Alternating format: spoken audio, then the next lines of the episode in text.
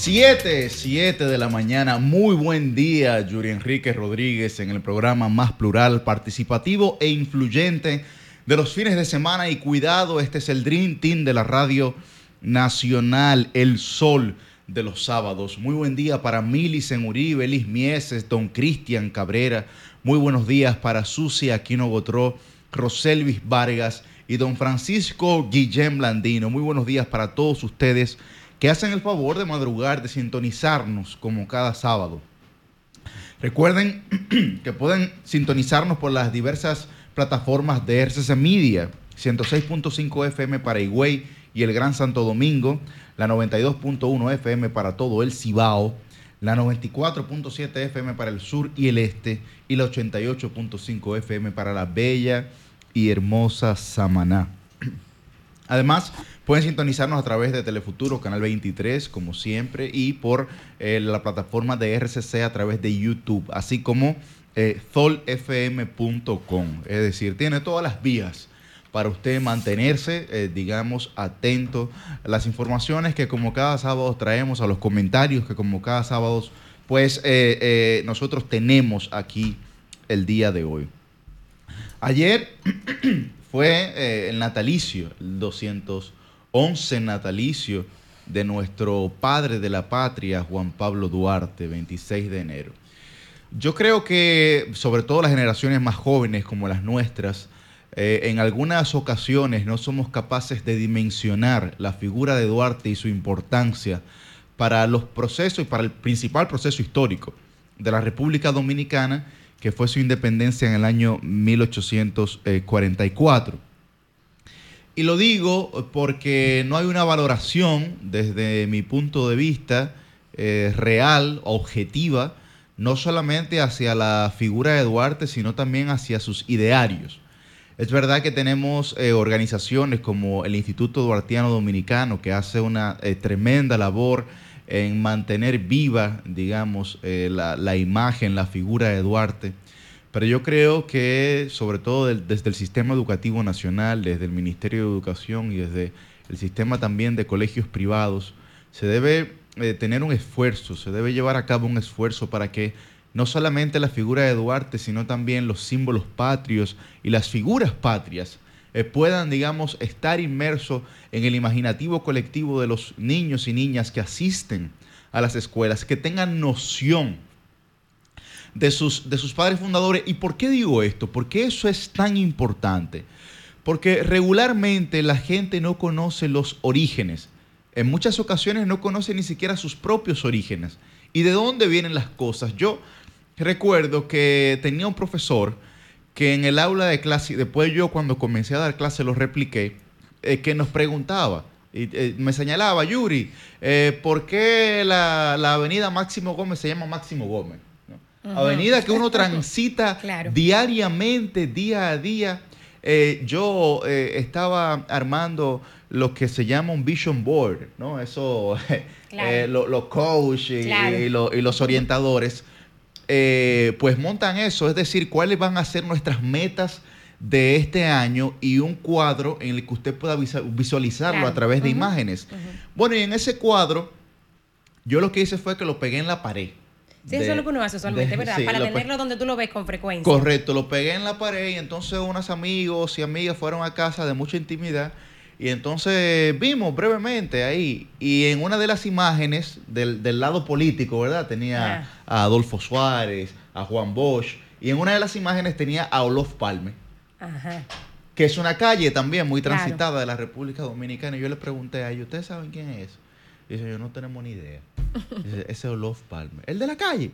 Ay, yo no sabía que era un primer ministro, que era un presidente. ¿no? Entonces, vivimos en esa cotidianidad eh, con tantos nombres, con, tantas, eh, con tantos personajes que realmente marcaron la historia, tanto de sus países como de la República Dominicana. Y yo creo que, no tomamos en cuenta realmente la pedagogía que hay que tener sobre esos personajes. Y eh, mi exhortación es que podamos tenerlo en nuestros colegios, en nuestras escuelas, para que nuestros niños, niñas, estudiantes valoren de verdad los personajes que dieron origen a nuestra identidad porque es así. Mira, ese planteamiento que tú haces, yo lo corroboro completamente y me parece una parte sofisticada del asunto. Digo sofisticada porque, caramba, es lo cierto que debemos estar formados sobre nuestro personaje, pero permíteme irme a algo más básico y elemental para que tú veas qué, qué tan carente estamos. Señores, lo que pasó eh, ayer en Mau, en el municipio de Mau, eh, provincia Valverde.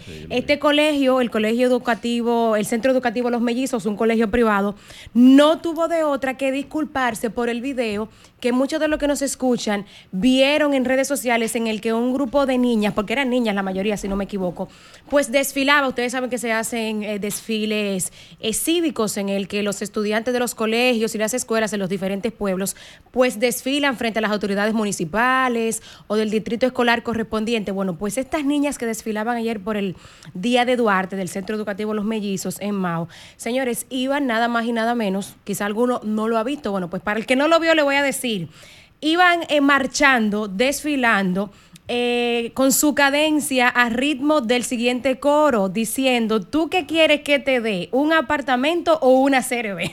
Vociferado, ¿eh? Para que la claro, o sea, para, para motivarse. Ustedes recordarán que esta fue la pregunta que le hizo este individuo que se hizo pasar por el hijo de Juan Ramón Gómez Díaz en un certamen eh, en, Villa Altagracia. Bueno, pues ustedes saben que ese hecho se, se hizo viral, que mucha gente usa ese audio eh, para hacer videos de TikTok y demás, pero de ahí a un hecho que fue bochornoso para la municipalidad de Villa Altagracia y para ese evento, y que incluso a este hombre luego se le vio golpeado en algunas fotografías usted, en el día del patricio Juan Pablo Duarte, motivar a esas niñas con eso. Y lo digo de la siguiente manera, miren, el centro educativo se disculpó, Yuri, Susi, emitieron un comunicado donde se disculpan con el Ministerio de Educación, que es la máxima autoridad en materia de educación, y con la comunidad en sentido general. Pero vamos a ver algo, miren, yo marché o sea, yo cuando estaba en Jaina, ustedes saben que en esos años de primaria uno se, se pone en ese tipo de cosas.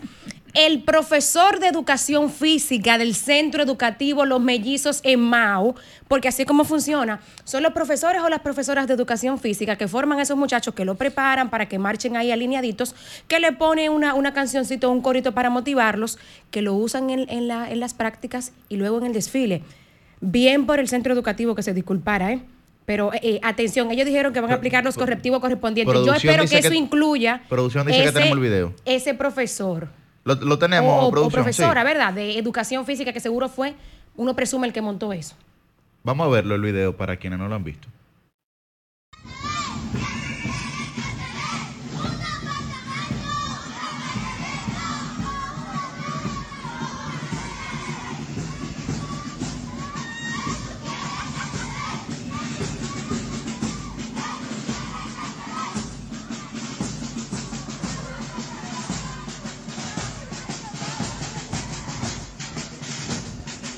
Yo, yo estoy segura, eh, por, último, de que este profesor que formó a las niñas y que armó el coro, o profesora, porque es así como funciona, no tenía la intención quizá de faltarle el respeto a la conmemoración eh, del Día de Duarte, ni mucho menos, pero vayan ustedes a ver con qué ligereza eh, se toman algunos asuntos cuando deberíamos tener más criterio a la hora de armar estas coreografías, estos desfiles, con el concepto de que además de eh, formar en la disciplina a las niñas y a los niños. Estamos conmemorando el Día de Duarte, para eso fue el, desfile. Entonces, como que ponerle un poquito más de carácter a, ese tipo de cosas. No quiero extenderme mucho porque precisamente todo esto era el tema de mi comentario en el día de hoy. Ya creo que lo hemos abordado ampliamente, pero sí decir que la labor de los maestros debe ser formar. ¿Dónde estaban esos profesores? El colegio, emitir una simple disculpa yo creo que es eh, algo que queda muy corto porque se supone, y ahí se vieron en el video que estaban los profesores junto con los estudiantes, que si eso hubiese sido una iniciativa solamente de los estudiantes, hubiesen parado eso en seco, ahí hubiesen dicho, no, mire, eh, esto no lo haga, porque si saltan con una mala palabra ellos lo detienen, ¿verdad? Entonces, eso es peor que una mala palabra. Usted ofender el Día de Duarte de esa manera, usted ofender la patria de esa manera, usted ofender los símbolos patrios porque ellos andaban con la bandera nacional y estaban cometiendo actos que están en contra de los buenos valores y las buenas costumbres, como señala la ley de símbolos patrios precisamente. Entonces ahí, eh, si los muchachos no tienen conciencia, porque aquí lo que estamos es en otras cosas, Aquí lo que estamos es difundiendo los mismos medios de comunicación, dándole tanto espacio y dándole tanta eh, principalía a otro tipo de temas de baja ralea. Entonces los profesores son los que tienen que estar poniendo el orden en la materia que les compete, que es formar a los estudiantes por encima de que den sociales, lenguaje, naturales, lo que sea que den. Hasta educación física, ¿verdad? Claro, por supuesto, formar a los estudiantes debe ser lo principal. Entonces, creo que aquí estamos un poco desubicados, ya las fechas patrias no les damos tanta importancia, ya aprenderse los himnos eh, no es tan importante como aprenderse cualquier canción plebe que esté de moda. Y creo que nosotros debemos de no cansarnos. Apóyame. Sí, no, imagínate. debemos de no cansarnos y hacer un llamado de atención sobre estos particulares temas. Está fuerte, está fuerte realmente. Eh, yo creo que, que, todos estamos a tono con que los símbolos patrios deben respetarse y que realmente nosotros tenemos que intentar generar algún tipo de conciencia en nuestros jóvenes. Y luego trabajar con lo que tú planteabas ahorita, de, que, ¿verdad? Cosas tan básicas como ese tipo de figuras que eh, incluso... no, evidentemente, es, que, es que mira, yo recuerdo que estaba yo un día en San Pedro de Macorís y fui a un liceo y entonces volví a la capital y fui donde unas personas que eh, tenían eh, relación con San Pedro. Y me dijeron, ¿cómo se llama el liceo? Decía, okay. Oh, Fernando y Gastón de Ligne, digo yo. ¿Y quién era Fernando y Gastón de Ligne? Oh, no, poeta. Que sí. Ah, no, pues tú sabes. Hay, hay a veces situaciones que son muchachos que van al mismo liceo. Y no saben. Gastón de Ligne, Fernando de Ligne, y no saben quién eran. Entonces, eh, son ese tipo de, de cosas que yo creo tan básicas que nosotros tenemos que comenzar a remendar en nuestro, en nuestro quehacer educativo. Buen día, Liz. ¿Qué tú quieres que te dé, Liz? Un apartamento y Francisco, una serie B. Vamos buen día, buen día a todo el equipo de Sol de los Sábados y sobre todo a todas las personas que sintonizan cada sábado por aquí en RCC. Miramos por ese corito. ¿Qué tú quieres? Señores, eh, eh, te, vi, te, vi, te vi anoche, te vi anoche. ¿A quién? ¿A quién? A uno que estaba ahí en el play, lo vi, lo vi, lo vi. Yo, yo sí te vi bien a ti. te vi, te vi, te vi. ánimo ustedes. Te vi. No, no, si supiera que ayer un juego, un juego ¿A qué hora acabó el juego? ¿A qué hora acabó el juego? Qué difícil. Oye, la verdad que la verdad que el, el, el, Licey si no es poniendo a uno ahí al extremo, Sí, sí, sí, sí, sí. Ellos no se sienten que jugaron, si no, se mantiene ahí en la incógnita de qué va a pasar. La verdad que es muy buen juego. Tú, ese equipo, voy, a hacer una, Licey, voy a hacer una anécdota antes de darle paso a Frank. Le deseamos muy buena suerte a las estrellas. Nada, me imagino, me imagino. Ayer yo llamo a mi papá y le digo, eh, papi, ¿tú quieres ir para el play? Me dice, bueno, vamos a ver qué si yo qué. Digo, no, pues está bien, vamos a ir con los muchachos para el play. Bueno, antes de yo trancar el teléfono, me dice él, bueno, por la ley de promedio, y esto lo van a entender muy bien quienes conocen a mi papá, por la ley de promedio, nosotros deberíamos de perder el día de hoy.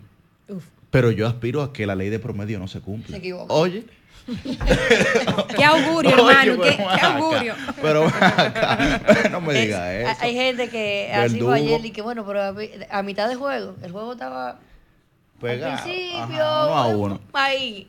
Y dice, dice una de las personas con las que yo andaba, di que bueno, pero nada, mañana entonces para San Pedro. Y digo, pero líder, ¿cómo mañana para San Pedro si estamos aquí hoy? No dejes para mañana lo que tú puedes hacer hoy. Eso es lo que le gusta el Ellos sabían para dónde iban ya y cómo iba a ser la cosa. Buen, día, al señor Francisco. Yo no entiendo su insistencia con hablar de pelota. Ya la pelota acabó, señores. Ya, la temporada terminó. Ahí no hay nada que buscar. Dejen eso así, señores. Muy buenos días a todo el pueblo dominicano. Buenos días, mis queridos compañeros y al equipo de producción que está cada sábado con nosotros militarmente poniéndonos en orden. Eh, miren, eh, yo creo que nosotros tenemos que hacer un proceso de reflexión profundo como sociedad y quizás desde donde se obtienen las informaciones es de donde primero tenemos que abordar los temas acuciantes y los temas más complejos para nosotros, porque eh, yo veo lo que ha venido ocurriendo esta semana como muestra, como muestra de lo que ocurre siempre en la República Dominicana, y la verdad es que hay que, a los políticos que siempre nos responsabilizan, también nos tienen que hacer acompañar de otros sectores que tienen una carga importante de responsabilidad en lo que está pasando en la sociedad. Señores, no puede ser que esta semana, eh, ayer, que fue el día de nuestro patricio, del padre de nuestra patria dominicana, del padre de nuestra soberanía y nuestra libertad, del primer constitucionalista, si se quiere, o gran constitucionalista de la República Dominicana, el primer gran municipalista de la República Dominicana, como lo fue Juan Pablo Duarte, haya pasado prácticamente desapercibido en los medios de comunicación. Ofrendas florales, misas, discursos que se ofrecieron, las actividades del Instituto Duartiano. Y la verdad es que hubo muy poco eco de estas celebraciones o conmemoraciones, de estas actividades, al igual que hubo muy poca cobertura de las actividades que si bien es de un sector específico, del sector católico, las actividades de eh, celebración del Día de la Alta Gracia, que es una, ¿verdad? una figura protectora importantísima de nuestra sociedad. Y bueno, ambas, ambos días, el 21, el 26 de enero, pasaron desapercibidos.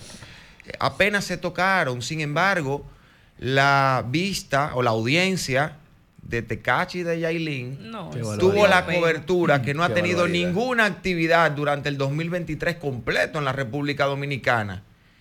Y sabemos que eso genera views y likes y eso genera eh, mucha intriga y, mucho deseo de conocimiento, pero, pero yo creo que esta semana es una semana importantísima para la República Dominicana, esta que acaba de ocurrir por la celebración de dos festividades que para nosotros deberían tener algún tipo de significancia, de importancia. Sin embargo, no. La noticia de la semana fue la entrada triunfal de Yailin al Palacio de Justicia de Ciudad Nueva, señores.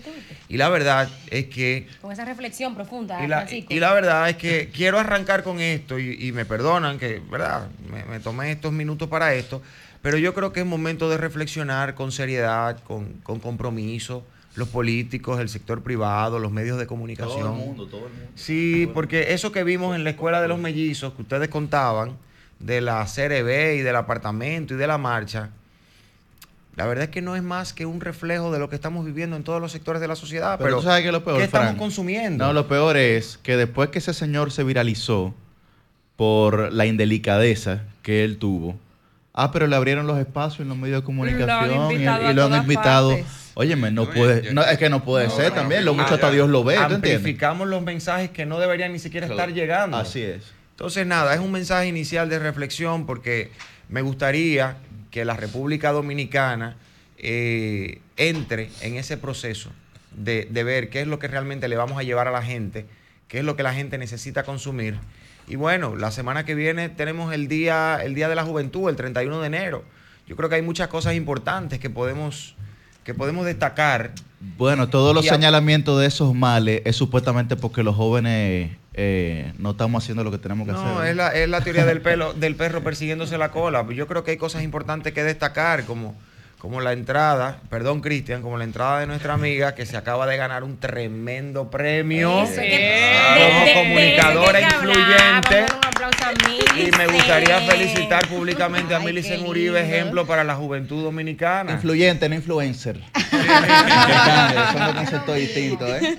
Bueno, adelante Cristian. No, yo corroboro con, ese, con esa felicitación externada a nuestra querida Millicent, que pone uno más ahí, porque tiene una lista grande ya de reconocimiento de premios. ¿eh? Eso es costumbre ya. Sí, eso arrancó temprano. No, es que sea baladí, pero. Eso, arrancó temprano y qué Al bueno que, trabaja mucho y bien le pasa que así, es así. Qué bueno que así ocurre. Y yo precisamente esta semana abordaba de alguna forma parte de eso que se, que se planteaba, eh, porque me genera algún nivel de preocupación que República Dominicana siga creando ídolos de barro que aportan muy poco o nada a la sociedad y que de alguna forma, pues entonces eso es lo, único que, para lo único que sirva, sea para dar un mal, un mal ejemplo y distorsionar lo que la gente a fin de cuentas va creyendo que es lo importante y no lo valioso en la sociedad dominicana. O sea, cuando aquí tenemos esa distorsión, lo que va generando de alguna forma es que el niño que va creciendo entienda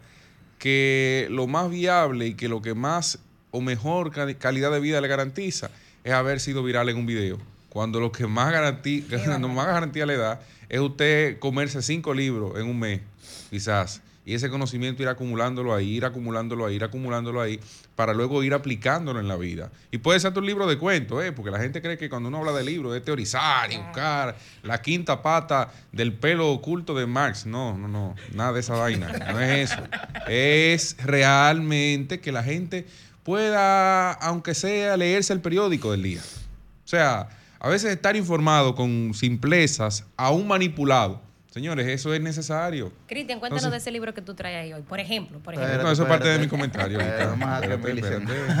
aguantad, aguantad. Pero a fin de cuentas, yo creo, me parece que República Dominicana debe tener los criterios claros de cuál será eh, la forma en la que quiere que su población evolucione. Y comienza con esos pequeños nichos del niño que si el apartamento de la CRB, cuando tú estás celebrando realmente el día de un tipo que se la jugó por este país y que terminó construyéndolo de alguna forma eh, no sé si como lo tenemos hoy, pero que sentó las bases para que fuera esto hoy República Dominicana. De manera que es muy penoso, es lamentable. Miren, la fiscalía el, jueves, viernes, ¿cuándo fue lo de, de, Óyeme, eh, a mí me da vergüenza de alguna forma, y claro, los medios van detrás de audiencias, pero a mí me da vergüenza de alguna forma que, que se priorice tanto eso cuando hay muchas otras cosas importantes, porque los medios tienen líneas editoriales.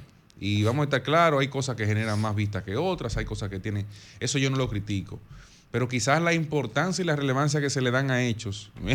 Eh, yo hubiese querido que esa misma cantidad de medios hubiese atendido a un grupo de mujeres que estaba ahí mismo afuera, ahí mismo, diciendo, yo quiero que, me, que atiendan los casos nuestros de violencia que tenemos depositados ¿Cómo atendían ¿Cómo atendieron ese? Increíble. Oye, óyeme, yo que no soy de que, de que pro grupo de no, no, no, no, no, pero eso es una, eso es algo correcto. O sea, eso que ahí se, que expresaron esas mujeres, yo creo que tiene mucho más sentido y merecía mayor nivel de atención que dos sinvergüenzas que están jugando de alguna forma con la justicia dominicana. los dos. Entonces, conchale. Entonces son de las cosas que tú dices a veces, si eso es lo que tenemos, eh, vamos mal. Buen día, señorita Millicent.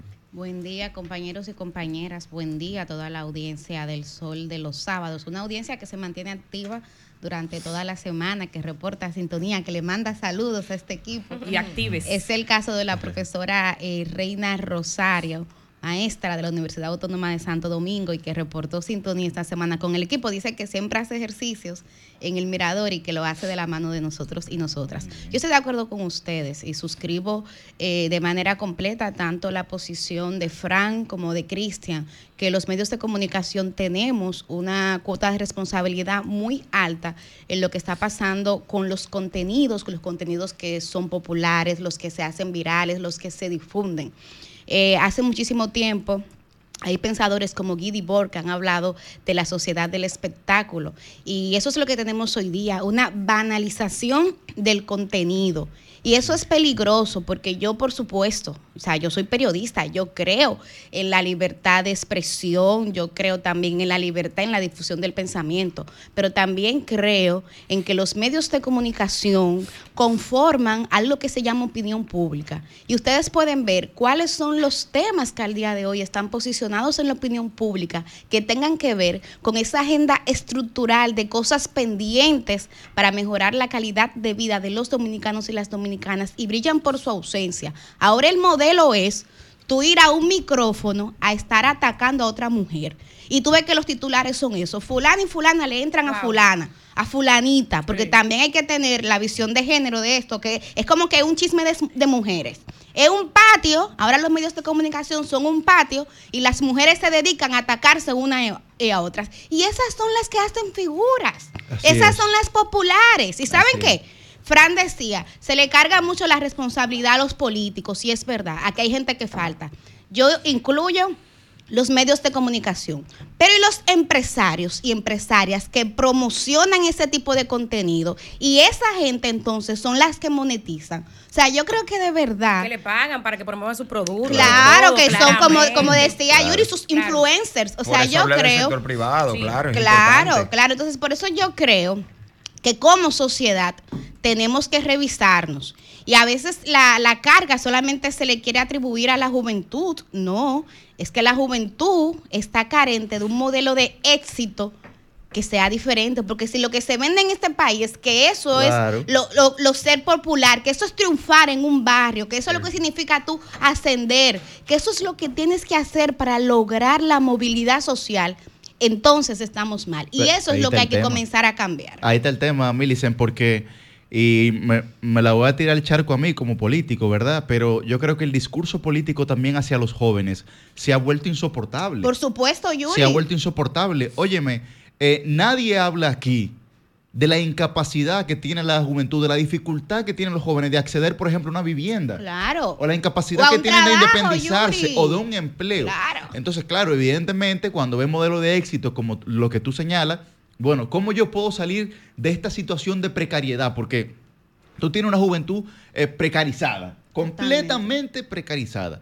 Y entonces lo peor de todo es que esa generación de jóvenes es la generación más preparada que nosotros hemos tenido en la historia de, nuestra, de nuestra república. Pero evidentemente yo creo, insisto en eso, de que el discurso político hacia los jóvenes se ha vuelto insoportable. Es como si la gente no, si los jóvenes no tuviesen en eso, porque no quieren eh, de ninguna manera que vuelvan eh, a, engañarlos. ¿no? Es, lo que, es como yo lo veo y es lo que siento también por parte de muchos jóvenes en la calle. Así es, totalmente de acuerdo. Pero por lo menos aquí no estamos hablando. Yo creo que, eso es importante, ¿verdad? Ponerlo sobre la mesa, eh, al menos, y que la gente intentemos que reflexione sobre eso, no un poco, ¿verdad? Y sobre el rol que juega en todo esto. No, y decir algo. nosotros como medios de comunicación, como ya bien ustedes han señalado, tenemos una responsabilidad. Yo en mi programa de YouTube le hacía una entrevista a Fidia Peralta, que muchos la conocen como Fidia Consejos, porque ella empezó en las redes sociales dando consejos de belleza y ayudando a las peluqueras a desarrollarse. Y bueno, es una actriz que ya ha sido premiada en festivales de cine, ha estado en películas que han recorrido eh, otras naciones del mundo y hace un contenido en sus redes sociales de eh, actuación, de comedia, de sketches, pero cuidando mucho la calidad de, de lo que dice y pues que lo puede ver un niño, lo puede ver un adulto mayor, lo puede ver cualquier persona. Y ella me hablaba sobre lo difícil que es crecer en redes sociales cuando tú estás haciendo un trabajo limpio y decía, hay muchas personas que entienden que tú haces un video diciendo cualquier cosa que esté fuera de lugar y ellos entienden que no importa porque tú no estás matando a una gente, porque tú no estás vendiendo estupefacientes ni nada por el estilo. Pero eh, algo muy significativo que ella compartía es que aún tú lo que tengas es una plataforma, el contenido que tú estés promoviendo, tarde o temprano, te va a tocar la puerta. Eso es así. Y yo creo que eso es algo que nosotros tenemos que tener pendiente. Todo lo que usted promueve, entendiendo que eso no le hace daño a usted, que aunque usted fuña al otro, no importa porque usted está generando view, tarde o temprano eso viene como un boomerang para usted, promoviendo en la sociedad cosas dañinas y cosas dañinas le van a llegar a su casa, le van a llegar a su trabajo, le van a llegar a su vida. Bueno, eh, hay otro tema que ya lo hemos mencionado en demasía y también lo, han hecho los medios de comunicación, eh, personajes de la sociedad dominicana, que es el tema del DNI. Eh, ya algunas instituciones, organizaciones han actuado en acción directa de inconstitucionalidad frente al Tribunal Constitucional y algunas, algunos bloques de oposición, sobre todo el del PLD y la oposición en sentido general, han sometido al Congreso un, proyecto para anular la ley que crea el DNI. Yo creo eh, que es importante, a pesar de la postura desafiante que tanto tuvo el, vocero de la presidencia con un comunicado que dijo nos vemos en el TC, ¿no? Eh, y luego también el consultor jurídico, pues yo creo que es importante que se pueda recapacitar para que Eh, el coro era, eh, el coro era, ¿cuál era el coro? que, tú quieres que te dé un apartamento en la Bueno, ¿qué tú quieres que te dé? ¿DNI o cárceles? No sé. Puede ser, tal vez, lo podemos, lo podemos pegar. Yo recuerdo que a Mili se encantaba, esa no es mi constitución, ¿verdad? Esa no es mi constitución. Es correcto. yo creo, yo creo que nosotros, y lo ponía en un tweet esta semana, cuando decía, eh, bueno, hay que dejarse de hipocresías y tal. Yo bueno, la expresión de insensatez con esta ley ha sido tan grande por parte de quienes la aprobaron como por parte de quienes la promulgaron. Eso, es lo importante, Yuri. Eh, hay, que decirlo. Hay, que hacer un análisis interesante con relación con cuando se refieren a con quienes la aprobaron. Claro. Por la cantidad de diputados que al parecer no se percatan de leer las leyes, tanto del oficialismo como del por de mi la caso, Por mi ¿eh? caso, lamento profundamente que 28 diputados del PLD y que, la mayoría de los diputados de la oposición hayan votado Llama mucho la atención no, esa parte. No, no, no, hay, una, hay, una, aclaración importante que hacer Pero voy a hacer exactamente, voy a hacer una aclaración que es el marullo con el que eh, se introdujo la modificación del artículo 11 que eh, ni siquiera se leyó. Entonces, los diputados. perdóname. Los diputados pensaron que habían aprobado una cosa y aprobaron otra. Perdón, perdón, perdón. Pero, pero, me, me dice, me pueden llamar aquí en vivo y rectificar si me equivoco. Por lo menos, dentro de los consejos de regidores, que al igual como se hace en el Congreso de la República Dominicana, antes de cada sesión, de entrar al hemiciclo, lo primero que se hace es unas reuniones de bloque. Que sería interesante ver quiénes son los diputados tanto del oficialismo como de los bloques opositores, que van a esa reunión de bloque, donde a cada uno se le entrega un borrador, se rectifique en la reunión de bloque, pero también usted tiene un borrador en la mano. Sí, pero la modificación la leyó Pacheco en plena, en plena sesión. Pero, eh, pero ¿qué se supone Liz. que usted está pero haciendo no dentro del hemiciclo? Va, eh, vamos, Yuri. Vamos a ver. No, no, no, no, o sea, cuando, no, no, no, no, no, Lo que, lo que él está diciendo es correcto. Sí, claro. es, es, es, es, perfectamente cierto. Yo no estoy criticando ni a favor ni en contra. No, no, lo que él está diciendo. No, no, lo que él está diciendo la metodología habitual que se lleva a cabo en los bloques, así es. Ahora bien, de un momento a otro, ¿por qué está el video ahí? del presidente de la Cámara de Diputados leyendo el artículo que se va a modificar y entonces él dice, bueno, esta frase que se va a cambiar por esta porque lo mandaron. Vamos a ver, Yuri, vamos a darle el detalle a los a los a los queridos radio oyentes, ¿verdad? Y a quienes siguen este programa. Conste, perdón, y, rectifico, no es que yo estoy diciendo que estoy ni a favor ni en contra. Pero juégate la no, no, y no, es la primera vez. A ver, a ver, tu partido completo la ha defendido. si tú quieres plantear una postura diferente a la de tu partido, no hay problema. Ahora, nadie te puede juzgar por eso. No, Cada quien entiende no estoy ni a favor ni en contra. Te lo, estoy diciendo es por el procedimiento y, los métodos de... ¿Qué sucedió en la Cámara de Diputados, señores? Es cierto que había consenso para aprobar la ley. Es cierto que la ley tenía más de dos años conociéndose en ambas cámaras. Es cierto que el Senado la había aprobado. Pero ¿qué pasó en la Cámara de Diputados? Cuando el presidente de la Cámara está eh, dirigiendo la sesión para conocer la aprobación de la ley de manera repentina, sorpresiva y, e inadvertida, lee en el artículo 11, que es el artículo que ha generado la mayor controversia por quitar la garantía de la autorización previa del juez por una garantía simplemente de cumplimiento de formalidades legales, cuando el, distinguido amigo, presidente Pacheco, está leyendo el artículo 11, cerrado los debates, dice, bueno, en este artículo hay una modificación sometida por el diputado Ramón Bueno, que es quien preside la Comisión de, de Defensa, y dice, en este artículo se va a agregar con el cumplimiento de las formalidades para la protección del honor y de la intimidad. Óyeme, si, si cualquiera de nosotros está en el hemiciclo en ese momento en la Cámara de Diputados y escucha eso sin tener el documento que modifique en la mano, porque se hizo ahí in voce, estaría de acuerdo, porque eso es una garantía. Lo que no se dijo en ese momento es que esa garantía del cumplimiento formal de las leyes iba a sustituir la obligación de buscar la autorización de un juez de manera previa. Y eso, y eso es una actuación un tanto cuestionable. Un tanto porque no, cuando usted. Espérate, déjame llevarlo suave, estate tranquilo. Porque. Mi coordinador, déme un segundito. Porque Cuando usted va, cuando primero, cerrado, cerrado los debates, usted no está supuesto a modificar nada en una ley. Y si es un aspecto meramente formal, material, que no es de fondo, bueno, se puede pasar. Ahora, si usted va a sustituir, añadir, modificar o suprimir un texto de una ley parcial o totalmente, usted tiene que leer no solamente lo que se le está agregando, usted tiene que leer lo que se le está quitando para que los diputados puedan tomar una decisión consciente, informada, para que quede grabado en esa cámara que vemos todos nosotros en el video de la sesión. Sin embargo, se leyó lo que se agregó, pero no se leyó lo que se quitó. Y cualquiera puede ser inducido a un error a partir de esa actuación.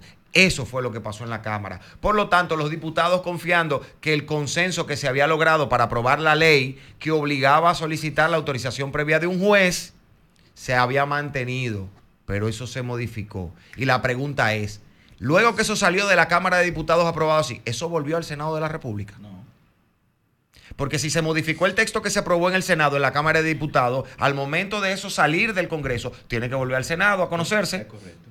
Y si eso se promulgó sin que el Senado conociera esa modificación, ya eso es inconstitucional por trámite legislativo sin averiguar mucho. Eso en una servilleta que lo diga va al constitucional y se acabó la ley ahí mismo. Ahora, hay que ver si se cumplieron los, trámites. El, problema son los plazos del constitucional, Frank, que tú los conoces también igual que yo, y que pueden, eh, eh, digamos, superar la fecha de las elecciones, mientras la ley puede seguir aplicándose. Muy, muy bonito lo, que dice, lo que dice Fran, pero yo creo que a confesión de parte relevo de pruebas. Y en esta semana más de un legislador ha admitido que aprobó esa ley sin leerla, sin leerla.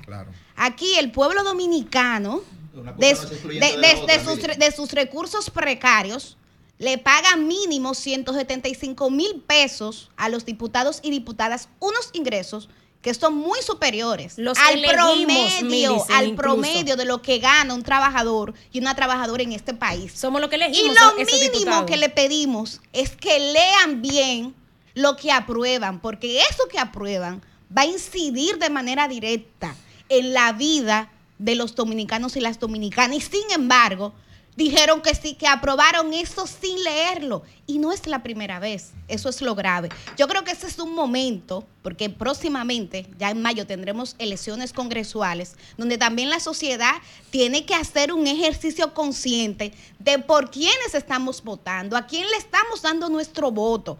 Porque la calidad del Congreso, la verdad que aquí hay que cuestionarla. Y miren, hay que dejar el mito que hay aquí, de que en el Congreso no se trabaja. Eso es mentira.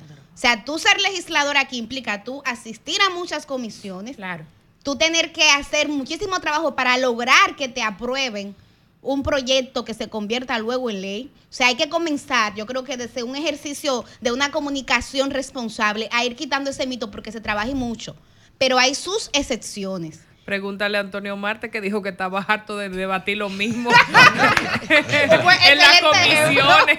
claro, pero la verdad es que yo creo que de todo lo que nos ha dejado este debate en relación a esta ley, que yo lo digo, para mí es muy importante y ver cómo la sociedad dominicana se ha plantado reclamando que se mantengan las garantías que impliquen ejercicios democráticos en diferentes áreas, incluyendo la comunicación. Esto habla muy bien, señores y señoras, de la madurez que va teniendo nuestro país eso habla muy bien. Ahora bien, también hay que hacer una lectura más crítica de eso que pasó en el Congreso. O sea, eso ya aquí no se puede permitir. Estar aprobando cosas sin leer. Pero hemos visto las imágenes de diputados durmiendo cuando se están discutiendo proyectos claves, se quitan los zapatos. No, y a veces hay que motivarlo para que acudan al hemiciclo, para tú poder tener los números, para tú cosa. ¿Tú entiendes? y motivarlos. Miren. Ese hemiciclo parece un gallinero ahí cuando la déjame decirte algo, Millicent. O sea, además de lo que tú señalas del dinero que se le paga, ok, el dinero que le pagamos, pero también a la gente que ahora, como tú dices, va a tener la oportunidad de elegir.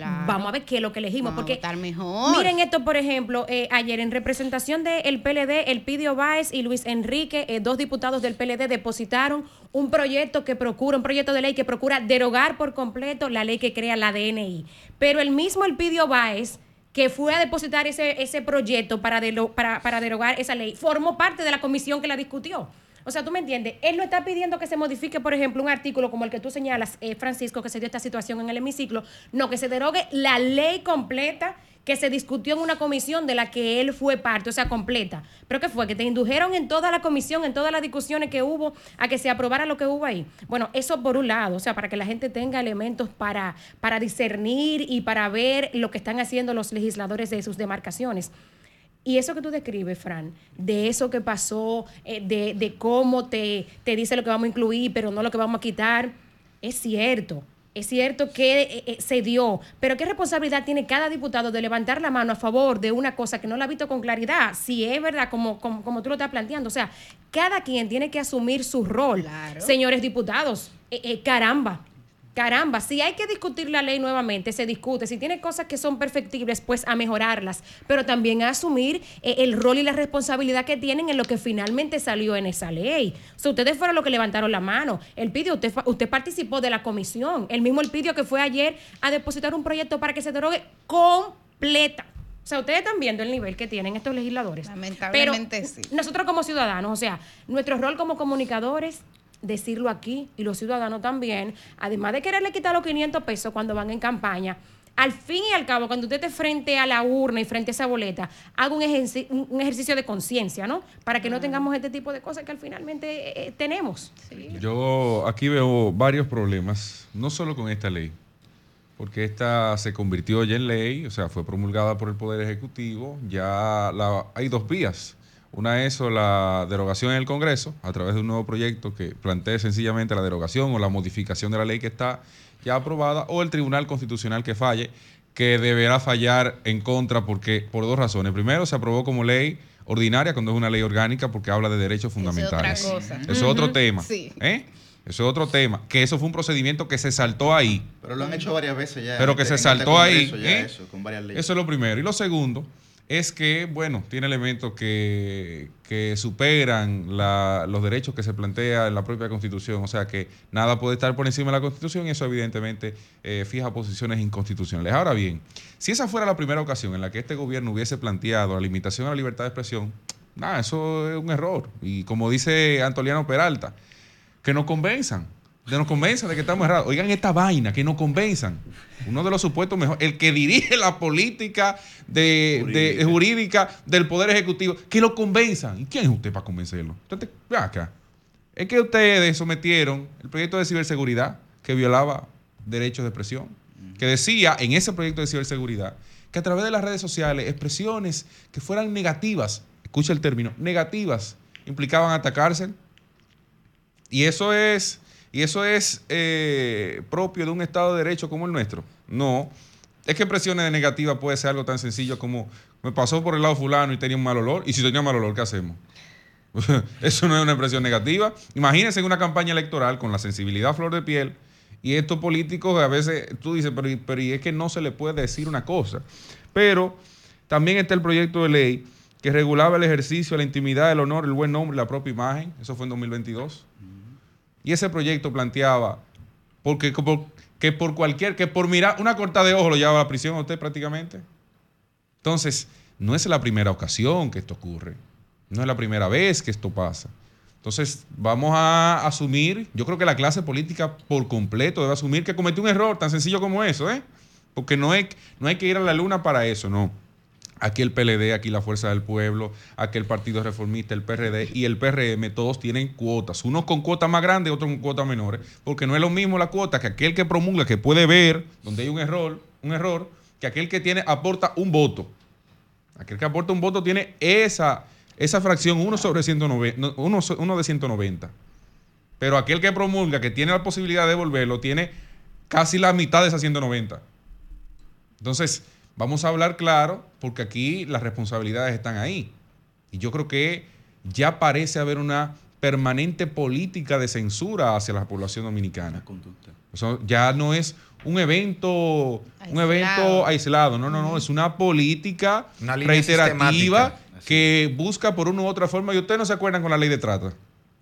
También. Lo que se buscaba colar ahí. Señores, es que es constante, son constantes las ocasiones en que pasa esto y la gente entiende que esto es un derecho que afecta a quienes hablamos detrás de un micrófono. No, Esto es un derecho que afecta a todo el que hace, hasta el mudo lo afecta. Porque el mudo escribe y tiene derecho a la palabra. Aunque quizás por una condición natural pueda haberse afectado. Pero eh, tiene derecho a la expresión y la expresión no es solo voz. Entonces, yo creo que nosotros debemos tener una política de sanción a todo aquel que respalde eso, indistintamente a la organización política que pertenece. Porque esto no es un tema político, es un tema de ciudadanía. Y cuando aquí a Danilo se le decía dictador, pues hubo mucha gente, yo incluido, que censuramos esa política. Esa forma de hacerlo. Cuando aquí se llevaron periodistas en el gobierno de Leonel, al gobierno, al gobierno, a, la justicia, se censuró esa acción. Y sea quien sea que se encarame en la silla y cuando asuma una posición frontal frente a la discusión natural que debe tener cualquier tema, yo creo que debe ser sancionado por la población de alguna forma. Entonces, eh, esto no es que se trata de que usted de un lado, usted del otro. No, no, no. Esto es una cosa que vincula directamente y la gente no sabe de lo que se trata. O sea, la gente ni se imagina de lo que el, peso que eso tiene en la sociedad. Y muchos legisladores que lamentablemente no tienen la condición de legislar, que sencillamente van ahí, se sientan y van a cumplir una línea de un partido. Que por cierto. Muy lamentable también eso. Fuera la oposición votara o no, en la forma en la que se leyó ese proyecto, iba a pasar como quiera. Porque hay una mayoría que tiene el PRM en la Cámara de Diputados y en el Senado que le permite aprobar proyectos sin contar con el respaldo de la oposición. Pero la oposición también falló ahí. Y eso hay que decirlo. Y también tienen que asumir el peso político que implica una decisión o una acción si no lo decidieron. Miren, con respecto a la ley de la DNI, yo me referí el sábado pasado en mi comentario, pero simplemente eh, apuntar que estos son una cadena de hechos que la acompañan, que parecen sacados de las acciones del escuadrón Mete la Pata, porque es una cosa eh, tras otra. O sea, es increíble que pasar a esto que señala Francisco del proceso en el cual se hizo la modificación del artículo 11 sin explicar bien que se iba a sustituir una parte por otra. Eso es un error gravísimo. Es un error gravísimo que, como hemos señalado, los eh, congresistas, incluyendo congresistas de la oposición, hayan aprobado esta ley sin leerla. Usted no puede ir al Congreso a aprobar cosas sin leerlas y sobre todo que esto les quita eh, credibilidad para luego salir a decir que esto es incorrecto y que es inconstitucional y que eso hay que darle para atrás. Pero caramba, se hizo una modificación que no fue el proceso adecuado, pero usted tampoco leyó. Si no se hubiese hecho la modificación, entonces usted hubiese aprobado lo que sea que tuviera ahí sin ni siquiera saber lo que decía. Y yo creo que eso es un error grave. Es un error grave que no se consultaran a muchos sectores importantes de la sociedad de la manera en que debió de hacerse para conformar la ley, porque inmediatamente salió esto, salió el Colegio Dominicano de Periodistas a protestar en voz de su eh, presidente Aurelio Enrique. Salieron eh, muchos otros sectores, el único que se sintió eh, complacido fue la Asociación de Bancos, que parece que le habían pedido algunas cosas que no estaban de acuerdo a lo que ellos consideraban, hicieron la reclamación, se le modificó y ellos quedaron contentos. Pero ahí salieron una balsa de juristas señores, muy reconocidos de nuestro país, que a esa gente debieron convocarlo para ver esa ley. Ahí salió eh, el profesor Jorge Prats a hablar, salió Nacef Perdomo. Ahí debieron de llamarlo a ellos dos. exactamente. Debieron llamar a, a Cristóbal Rodríguez, debieron llamar a una serie de personas que son versadas en esa materia y ese huevo de avestruz no se hubiese puesto. Pero aquí a veces se quieren hacer las cosas un poco a la carrera y sin consultar a los demás. Creo que es un gran error, como dije el sábado pasado, creo que esa ley no debe de continuar, ya sea por el mecanismo de inconstitucionalidad o por la modificación que haya que hacer en el Congreso Nacional.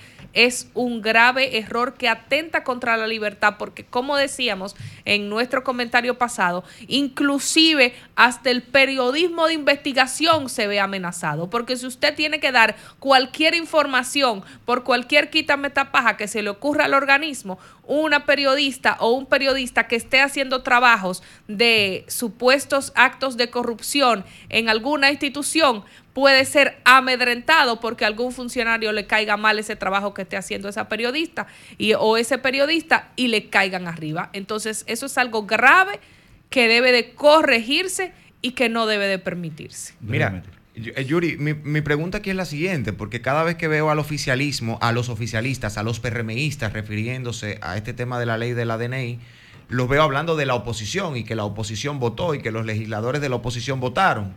Pero yo me pregunto, el oficialismo, los PRMistas, en sus diferentes estamentos, ¿están de acuerdo con el contenido de la ley? Se la ¿O defienden la ley porque creen en esa, en, esa, en esa facultad de la DNI? Lo cual me preocuparía muchísimo. Me preocuparía muchísimo porque es una ley de corte muy autoritario. Entonces, ustedes PRMistas, ¿creen que el contenido de esa ley es correcto? ¿O ustedes simplemente están siguiendo una línea del partido y por eso se montan en el discurso de que como la oposición lo aprobó, nadie se puede quejar del contenido de la ley? La verdad es que deberíamos reflexionar sobre estos temas. Frank, que haya votado el Papa o el Diablo por la ley, el Papa Francisco o el mismo Diablo por la ley, no es un eximente ni una excusa para la expresión de insensatez y de inconstitucionalidad que es la ley eso es lo que yo creo que nosotros deberíamos tener claro. Y yo, y yo creo también desde la perspectiva eh, comunicacional que el gobierno está cometiendo un error horrible permitiendo que este tema siga en debate. Ya yo, como moderadora de la discusión de la opinión pública, hubiese cerrado ese debate y paso a otro tema. Te voy a responder eso en mi Obviamente es un tema que no le conviene, se ha se ha prolongado demasiado. Yo lo decía el sábado pasado que me sorprende que el gobierno había ratificado su posición con aquello de que nos vemos en el Tribunal Constitucional y que no hubiese optado, como hacía en el pasado, por retirar el proyecto. que en este caso la ley tiene un procedimiento diciendo porque ya es ley, pero hay sus mecanismos. Pero creo, desde el punto de vista comunicacional, esto es un error del gobierno, esto es un ruido que para mí era totalmente innecesario. Para mí han caído en un gancho, han caído en un gancho. Están también, como dice Susi, en el escuadrón mete la pata. Como decía el coordinador, como decía el coordinador, el tema mata tema. Claro, por Dios. se atribuye el 27 de febrero esa ley, entonces. Claro. Y, y, yo me imagino que por eso será que salió ayer en el espía el silencio oficialista. ¿No quieren salir a hablar? Cambio fuera. ¿Y por qué? El sol de los sábados. Sol 106.5, la más interactiva. Una emisora RCC Miria.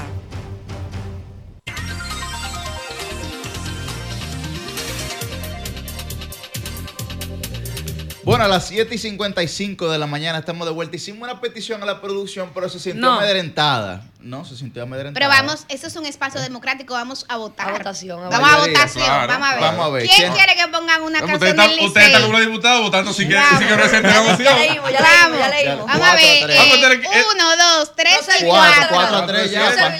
Pasó por Pero para que haya No te dejes, no te dejes. No, para que estamos votando, porque estamos votando. Porque pongan una Tíralo ahí, que te coma, que te coma. Aquí están aplastando a la oposición. Pero para apoyar Para que para que conste en acta, porque aquí vamos a ver, eh, Francisco y solo sé que voto. Yo no sigo la pelota. Por no apoyar al Licey. No, pero apoyo a Liz, apoyo a Liz. ey, ey, díganme, díganme. Increíble, tranquilo, tranquilo, increíblemente, increíblemente. Y lo estamos diciendo en voz. El Frente Patriótico contra el Licey Sí, sí, porque Frente Patriótico contra el Licey. porque tienen un ego lo que pasa, no, no, no, no, oye, te voy a decir una cosa, la verdad, la verdad, sufrí el juego de ayer bastante, 4 a 3 quedó. Espero que, espero siento, hoy siento, siento, siento que el Licey ayer no fue con la actitud con la que tenía que salir al juego. Pero puede ser que ellos quisieran jugar hoy en San Pedro y ganar en San Pedro. Y bueno, ganarle en su casa, en su cara, en ganarle su, casa. su casa. Sí. Yo, entonces, si es así, muy bien. Y como, ¿verdad? Con la anécdota de mi papá, por la ley de promedio, el Licey tiene que ganar hoy. Así es. Así es. Aquí hay una resistencia importante. Susi y yo estamos conformando la Alianza Pelota RD. Exactamente. Y estamos en contra de eso. claro que sí. Hoy todos somos Pero como estrellas. esto, es un, como esto es un programa democrático y la democracia acaba de darnos. Es más, vamos a, hacer, vamos a hacer, vamos a hacer una, una, una encuesta. Vamos, vamos. Vamos a hacer una encuesta. vamos, vamos a hacer una encuesta ahí en, en, la llamada. Ven. Claro, porque tú sabes. ¿Cuál es la pregunta? Pero que tiene la canción, que tiene la canción. Vamos a la, la canción. Tírala, tírala. Atención a los oyentes. Coordinador, yo creo que habría que modificar eso, Licey o anti-Licey, para que puedan llamar los escogidistas, los aguiluchos. Yo creo que producción están conspirando contra la democracia de este El que llama. ¿Pero qué? Licey campeón, comenzamos dando palos. Me llamó Breiko para que vaya por play. Que estaban jugando la Águila y Licey. Esa gente está mateando Fuera de Vamos, vamos, vamos a escuchar lo que tienen para decir los oyentes y cuando se expresen, entonces le preguntamos, Lisa y Estrella. Muy bien. Está bien. Vámonos con los oyentes. Comunícate 809-540-1065. 1-833-610-1065 desde los Estados Unidos. Sol 106.5, la más interactiva. Buen día, su nombre y de dónde está el aire. Buenos días, Carlos Valenzuela, Sabana Perdida. Adelante, Saludos, Carlos. Hola, ¿cómo están? Bueno, yo eh, eh, eh, en esta semana he estado escuchando cómo se ha debatido lo de la ley del DNI. Y tienes razón, esa ley cohibe y prohíbe muchas cosas. Pero tenemos que recordar que tenemos presidentes. Ellos pueden proponer lo que ellos quieran. Ellos pueden poner, o, el que crea la ley, lo que quiera. Ahora, ¿quiénes son los que están supuestos antes de, eh, como, diré yo, antes de afirmar que sí, o antes de decir que sea una ley? Son senadores y diputados. Entonces, lamentablemente, ¿cuáles son los senadores, eh, perdón, los diputados, me excuso, porque el senador, el senador lo aprobaron, pero, ¿cuáles son los diputados que no leyeron lo que tienen que leer, por el cual le pagamos? Qué coincidencia que son los prácticamente la oposición que está ahora fue la que nos gobernó por 20 años. Y durante esos casi 20 años pasaron muchos proyectos de ley que ellos nunca lo leyeron y me circunscribo a un solo, el de la Barrick Gold. Entonces, no importa lo que quiera poner el gobierno o cualquier otro, son ellos los que tienen que velar por eso y nunca han sido conscientes de lo que tienen que realizar. Y me explico cómo. Cuando terminó este último eh, Rubén Maldonado en la Cámara de Diputados, ¿qué dijo ese señor delante de la Cámara? Qué vergüenza debería darle. Ya yo terminé mi labor, ahora voy a darme un trago. Está justificando, fui un sello gomígrafo, soy un tartufo, ahora voy a beber buen vino y hacer lo que quiera con mi vida. Por eso tenemos el país que tenemos. Lo único que pueden trazar de pauta y decirle no a un presidente son diputados y senadores y siempre se han plagado al que al dinero. Gracias. Carlos. lo del PRM seguro lo leyeron todos. seguro. Buenos días, buenos días. Dionisio. Adelante, Dionisio. Todo bien, oyendo a ustedes. La nueva generación de comunicadores. ¿Qué ejemplo a seguir? Gracias. Oye, ayer nos pasó por arriba el, nacimiento del patriota Juan Pablo Duarte. Dese cuenta qué relajo tiene este país, que nadie se recuerda de este hombre, de este hombre, señores Lola, Juan Pablo Duarte. Tiene que estar llorando lágrimas, lágrimas de, de sangre en la tumba. Oye, por otra parte, tú eres la persona que me antecedió con respecto a lo que habla de, de, ese proyecto de ley. Yo le digo a la gente del PRM, ya dejen eso de 20 años, ya esto, 20 años, todos 20 años, no es eso que hablen, no es la propuesta de ellos es lo siguiente. Este problema del DNI es un problema que todo el mundo sabía, fue el 29 de diciembre por el vapor Date cuenta la incapacidad de los legisladores dominicanos que tenemos. Por eso yo a los votantes ahora, que ahora para mayo hay que adquirir conciencia y saber por qué uno tiene que votar, porque todo el mundo quiere llegar a ser diputado o senador solamente para, para buscar la posición solamente.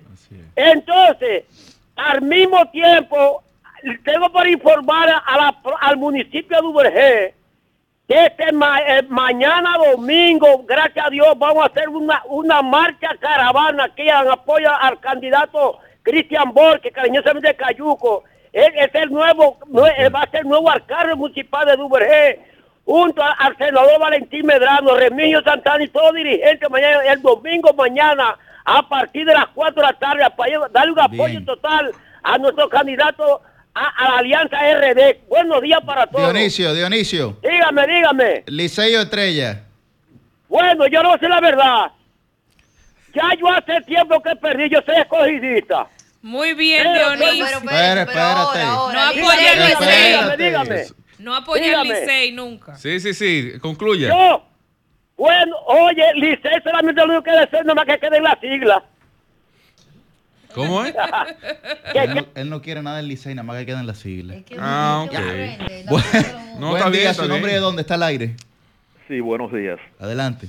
Con relación a ¿Le escuchamos? Se fue. Oh, se, cayó. A que llame de nuevo, por favor, que perdimos el contacto. Buen día, su nombre y de dónde está el aire. Buenos días, Carlos en Vivienda. Adelante, Carlos. Carlos. No, lo voy a ser breve como los demás anteriores. Yo siempre le llevo la contraria a mi suegra, así que estrella campeón. Ay, no, por favor, Carlos. miren, a, perjuicio nuestro, ese voto vale doble porque él está diciendo que él va a las estrellas y la suegra va al Licey. Muy bien. Buen día, su nombre y de dónde está el aire. Buenos días. Adelante. Buenos días. Buen día. Le habla Ceneida Guzmán, Santo Domingo Norte. Oh, Ceneida. ¿Cómo están mis queridas amigas, comunicadoras y periodistas? Estamos vivos. Activas, Licey campeón, Ceneida. No, no. Eh, mira, mi amor, yo quiero decirle a ustedes que ustedes tienen un buen contenido en este programa y por eso es que yo nunca me lo pierdo. Pero yo le voy a, hacer, a dar un consejo a los legisladores, por favor. Eh, miren al pueblo, vayan a los barrios, no vayan solamente cada cuatro años, porque entonces nosotros nos llenamos de odio y, eso no se ve bien. que un legislador vaya cada cuatro años a su sector. Mira, un ejemplo, eh, Guaricano.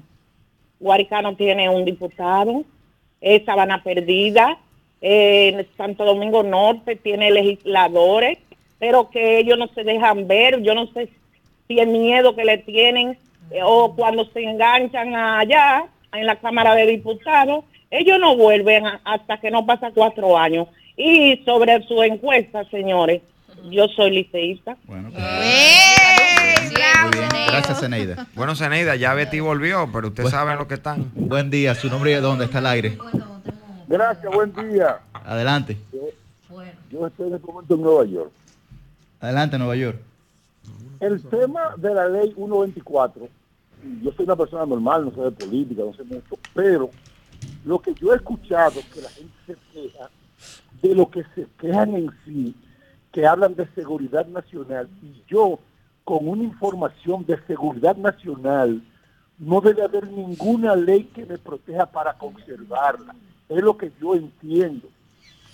Porque si un país completo está en peligro y porque yo no tengo y porque yo tenga que conservar eso, corremos peligro todos, no lo creo justo que ninguna ley me ampare a mí como individuo. Es lo que yo creo. Claro, claro, eso, eso, eso, es correcto lo que usted plantea. El tema es distinto, porque ni siquiera la ley plantea cuáles son los criterios para definir eh, los conceptos de seguridad nacional, por ejemplo, que es lo que usted está señalando. No, o a quién le estamos dando la facultad de decidir, porque yo comenzaría hablando de una presunción en el caso de, un peligro de seguridad nacional. Porque en ese caso de seguridad nacional, el propio Ministerio Público tiene toda la facultad de, manera expedita de solicitar esa información con la anuencia judicial. Y siempre con la intermediación del juez. Siempre la anuencia judicial, claro. Si hay jueces destinados a ese propósito. efectivamente. Con el tema del Licey, con el tema del Licey, sí. con el tema del Licey, Licey ni en broma, dice Sabina, ni en broma Nunca Licey. Me gusta eso. muy bien. Buen día, su nombre y de dónde está el aire. Sí, buenos días, Máximo Vargas desde Santiago. Sí, adelante. Hola, Máximo. Hola, Máximo. Sí, feliz año para ustedes que no había eh, podido comunicarme después. Óigame, con ese tema de la ley del DNI, que la la metida de pata más grande que se ha producido aquí, creo yo, en los últimos 50 años de historia política. Hay algo que ustedes no lo señalan, y yo sé que por prudencia y, y hasta cortesía, pero eso se debe, número uno, porque ha quedado archidemostrado que el Congreso, no solo los diputados, el Senado también está formada por personas que no tienen la categoría de formación moral, de ética, de dignidad y, de, y académico para producir leyes que se analicen y que sirvan eh, al bienestar y al progreso y a la educación del país, incluyendo el presidente de los diputados, ese que se llama Pacheco, que viven alabándolo en muchísimos programas y poniéndolo como una especie de Nelson Mandela o de Martin Luther King. No tiene, no es verdad que tiene. Él no es abogado, ni el que era estrella de aquí de Santiago, que era presidente de, del Senado. No la tiene. Y ahí es, pero nadie lo dice. Y estamos, salvo cinco personas quizás que pueden haber en una de esas cámaras que tengan ciertas habilidades, cierto criterio de doctrina, de derecho y de democracia y de partido, eh, podría ser. Pero por eso se producen este tipo de, de chapucería y de atropello. Y por último... no, no, no, no diga lo de la pelota, Máximo, que ya sabemos. de Santiago, de Santiago. para que ustedes vean, se equivocan. Yo estoy con el Licey y lo ah, no, soy aguilucho. Pero, pero mucho ¿Y cómo usted aguilucho y está Mira lo democráticos que son Que boicotean de antemano pensando. Vamos a ver qué dice. La razón, la razón, la razón de Máximo, vamos a ver. ¿Sabe por qué? ¿Por qué? Porque yo creo en la palabra de Bolívar. Lo importante de la gloria no es alcanzarla, sino merecerla. Ay, Elisei la merece. Ay, Entonces, por último, de lo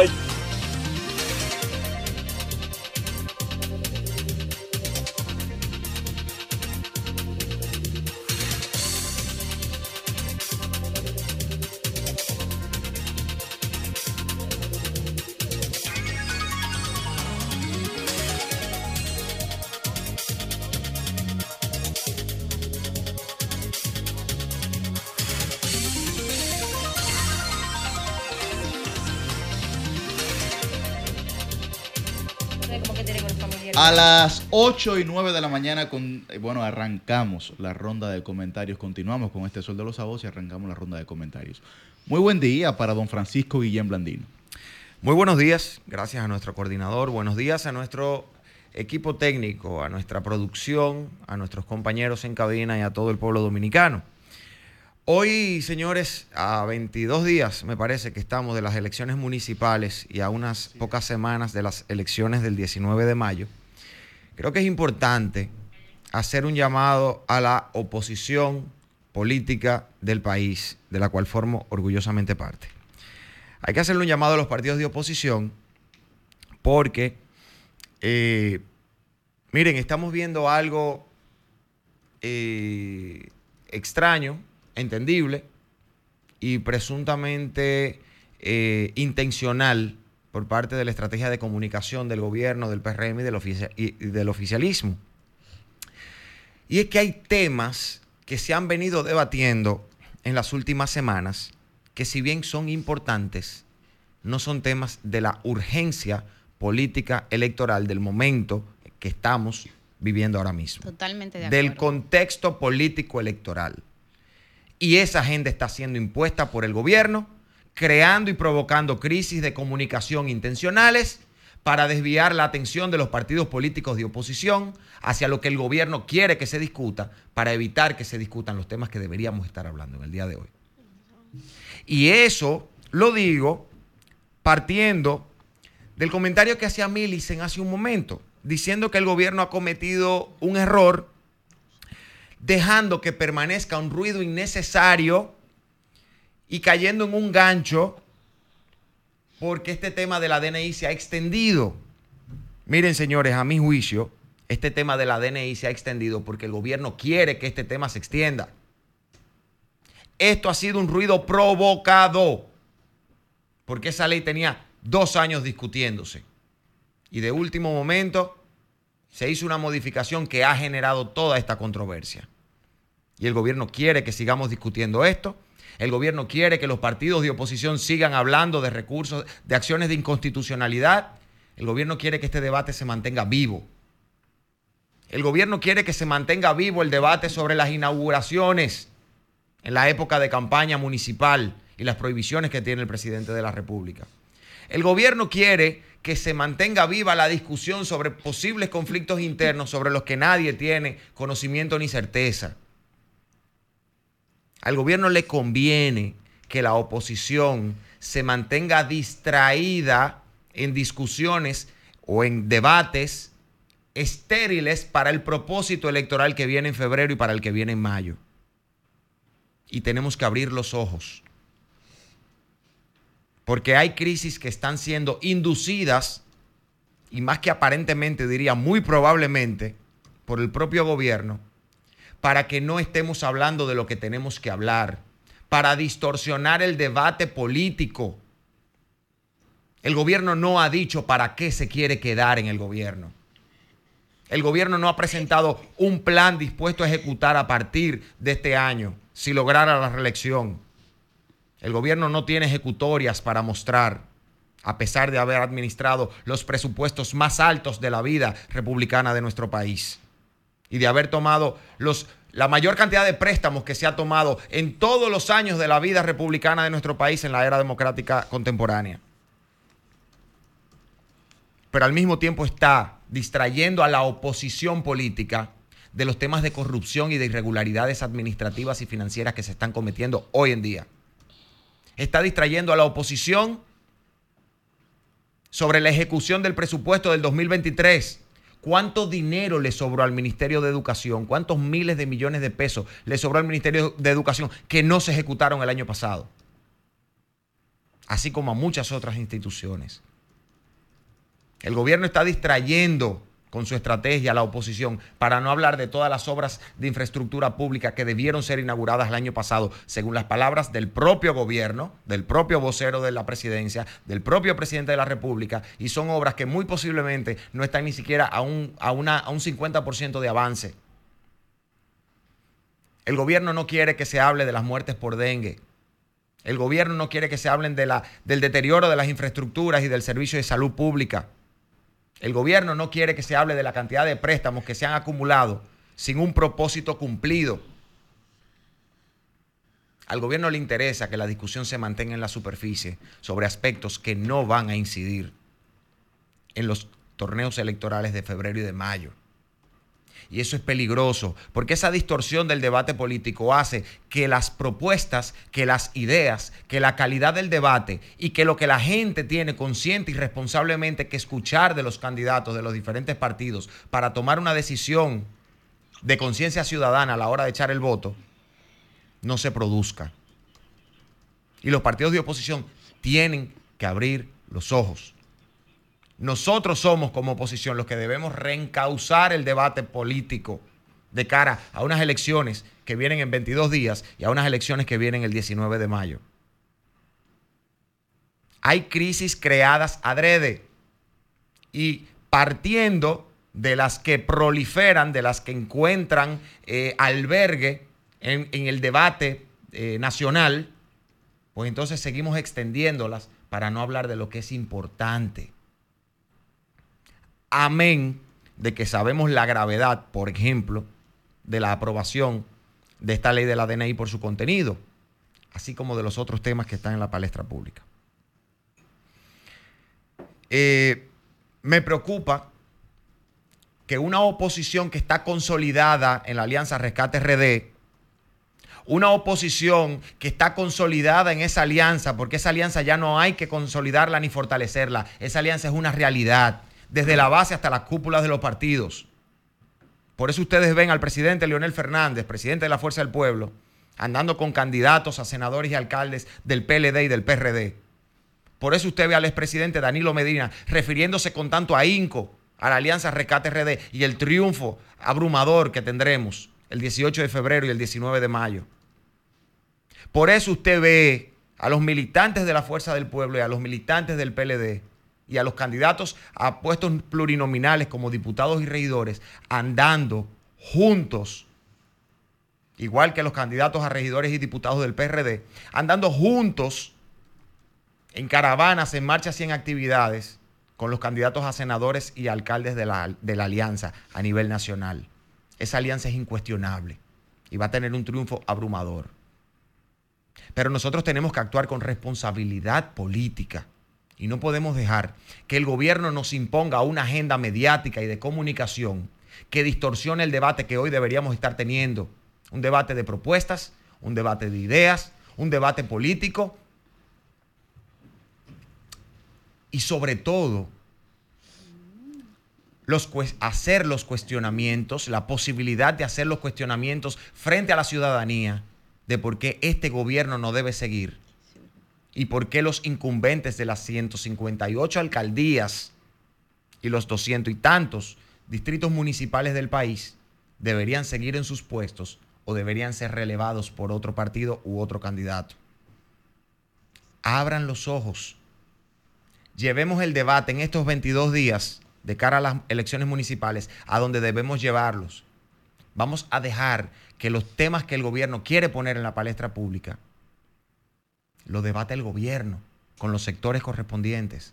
Pero la oposición política hoy tiene que empezar a hacer su trabajo frente a una ciudadanía que está demandando respuestas, soluciones y propuestas.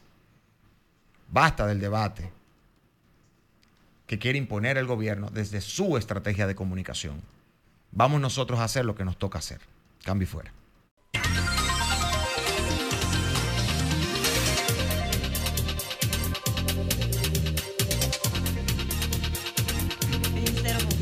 Bien, a las 8 y 18 de la mañana continuamos con la ronda de comentarios del Sol de los Sábados. Muy buen día para el canciller y periodista joven de este espacio, don Cristian Cabrera. Buenos días, compañeros. Buenos días, República Dominicana. Todos los que están en sintonía con este Sol de los Sábados. Miren, eh, hay un refrán que mucho me gusta y que no data de estos tiempos. Viene de la época donde los césares eran quienes dominaban, digamos, el Estado, que dice que la mujer del César no solo debe ser seria, sino también no solo debe aparentarse en seria, sino también serlo. Y ambas cosas. Yo creo que de alguna forma la vida se compone de que usted sea lo que usted proyecta y que usted proyecte lo que usted sea. Eso lo digo sobre todo porque en estas últimas semanas sobre todo mientras la campaña va agitando su curso, se va observando cómo la verdadera cara de los políticos se pone de manifiesto y cada vez más escasea la honestidad y cada vez más es escasa la coherencia en los actores que componen la vida nacional. Le pediré a la producción que para aquellos que nos ven en televisión y aquellos que buscan el comentario posteriormente en YouTube, coloquen una imagen de uno de los actores políticos que hace poco salió de ultratumba, resucitó y logró entonces insertarse en el escenario electoral. En esa imagen que presentarán en unos segundos, pues se supone que ahí usted ve a Guillermo Moreno y a Hipólito Mejía. Guillermo Moreno e Hipólito Mejía. Ahí hay una persona muy coherente y otra muy poco coherente. El coherente está vestido de amarillo. Es un hombre que ha sido presidente de la República. 2000-2004 fue el periodo que estuvo. Y hay otro muy incoherente que está vestido de blanco y ha aspirado en cuatro ocasiones a la presidencia de la República. Miren, yo debo decir que en 2016 yo desperdicié un voto, porque mi primer voto fue por Guillermo Moreno. ¿eh? Sorpresa de la vida. Y tanto así que, miren, desempolvé este libro de mi biblioteca, que en 2014 me regaló una amiga, iniciando casi la universidad. Eh, es un libro de autoría de Guillermo Moreno, se llama Alianza. Y ahí él fijaba lo que entendían eran sus posiciones sobre lo que debía ser República Dominicana en diferentes aspectos, una especie de plan de gobierno consolidado. Para que ustedes vean un elemento, dice aquí, sobre el tema corrupción, según el informe de índices de corrupción de Transparencia Internacional, la puntuación más alta obtenida por el país desde 2001 hasta la fecha fue alcanzada en 2002 con un 3.5. La más baja fue en 2004 con un 2.9. Señores, Opo Guillermo Moreno se reunió ahí con el hombre de Malta corrupción según su propio libro, según el informe de Transparencia Internacional. Ojo, Dios mío, y esta cosa que uno se encuentra. Pero como la memoria da para un poquito más que para eso, Guillermo Moreno criticó en aquel momento también la modificación de la constitución que hizo Hipólito Mejía con el propósito de repostularse. Y cito sus palabras conforme a su libro Alianza. Recordemos la modificación a la constitución de 2002, propiciada por el presidente Hipólito Mejía para reintroducir la reelección presidencial Nuestra evolución constitucional está plagada de reformas puntuales hechas como trajes a la medida del interés del gobernante de turno. Hoy padecemos las consecuencias de ese desatino. Pero yo me voy al perfil del libro del autor, ¿verdad? Y dice, oigan esto. Guillermo Moreno fue además miembro redactor de la Comisión Especial para la Reforma del año 2001. ¿Cómo así? Pues, o sea, él está criticando la reforma que él redactó y que sirvió para habilitar a Hipólito Mejía. Yo no entiendo a veces cómo la coherencia se va de vacaciones. Pero miren, otro tema. Guillermo Moreno en esta última semana ha tenido que hacer una reinvención de sí y se ha vuelto casi camaleónico. Porque en ese propósito de quizás alcanzar, primero compaginar con el PRM, donde no hay mucha sincronía natural. Segundo, atacar a una persona que tiene poca cosa, poca cola que le pisen. Y tercero, por lo menos tener una batalla decente dentro de lo que se llama, garantizar por lo menos los propios votos del PRM en el PRM, se le ha hecho una tarea tan difícil que ha tenido que hacer esta evolución. No sé si involución. Hipólito en 2017 dijo que no había investigación correcta de Odebrecht si ahí no se metía a Hipólito, a Leonel y a Danilo. Bueno, pues y parece que Guillermo Moreno no encontró la investigación y fue a buscarla donde el mismo Hipólito. Yo espero que le haya preguntado por ese tema. Hipólito, dice Guillermo Moreno en 2011, Danilo representa la corrupción e Hipólito el retroceso político. Bueno, no sé, espero que el vehículo de Guillermo Moreno haya entrado de reversa a la casa de Hipólito Mejía, porque parece que ahí se simbolizaba también el retroceso político. Bueno, Guillermo Moreno llama simuladores a líderes de reformistas y de Hipólito Mejía. Se salvó Vinicito, porque Vinicito es el candidato reformista, del Partido Reformista, pero Hipólito, oh sorpresa, es uno de sus principales aliados, base de sustento de su proyecto electoral de alguna forma. Entonces, yo no sé si ya cambió, porque ayer fue un placer desayunar con Hipólito Mejía. Y la coherencia con ello le pone la tapa de colofón, ¿verdad? Para irse de vacaciones en la figura de Guillermo Moreno, que caramba, así es como se puede destrozar un proyecto que en algún momento sirvió de referencia para la clase política en República Dominicana y que en algún momento sirvió de elemento de foco de atención para un grupo de personas que entendía que lo más correcto estaba representado con Guillermo Moreno. Hoy ni Opción Democrática, que era Alianza País, porque estuvieron fusionados un momento, ni Alianza País, ni el PRM, ni la oposición confían, con un, confían en un candidato que adolece de muchas características como la que he señalado de la coherencia y quien no es coherente es deshonesto. Y parece que en un contexto como el actual, Habrá que quizás sacar de la nevera nuevamente el tiburón podrido del que habló Danilo Medina en un momento, para ahora entregárselo a Guillermo Moreno y ver si es posible que éste pueda comérselo sin erutar, como en algún momento él mismo incluso señaló al propio expresidente Danilo Medina y a otros más. Habrá que ver porque posiblemente los que hoy él alaba, mañana esté quizás dándole una patada para seguir afirmando esa coherencia que hoy ha presentado Guillermo el Incoherente. Cambio fuera.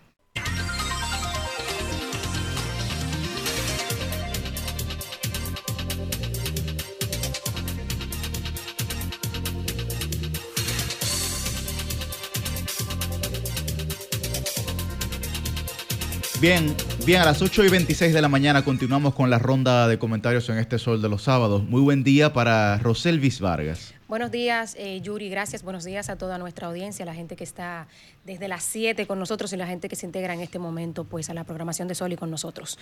Eh, tengo información, tengo información de un caso de un maestro de una escuela en el sector de Las Cañitas, aquí en el Distrito Nacional, la escuela del mismo nombre, Escuela Las Cañitas.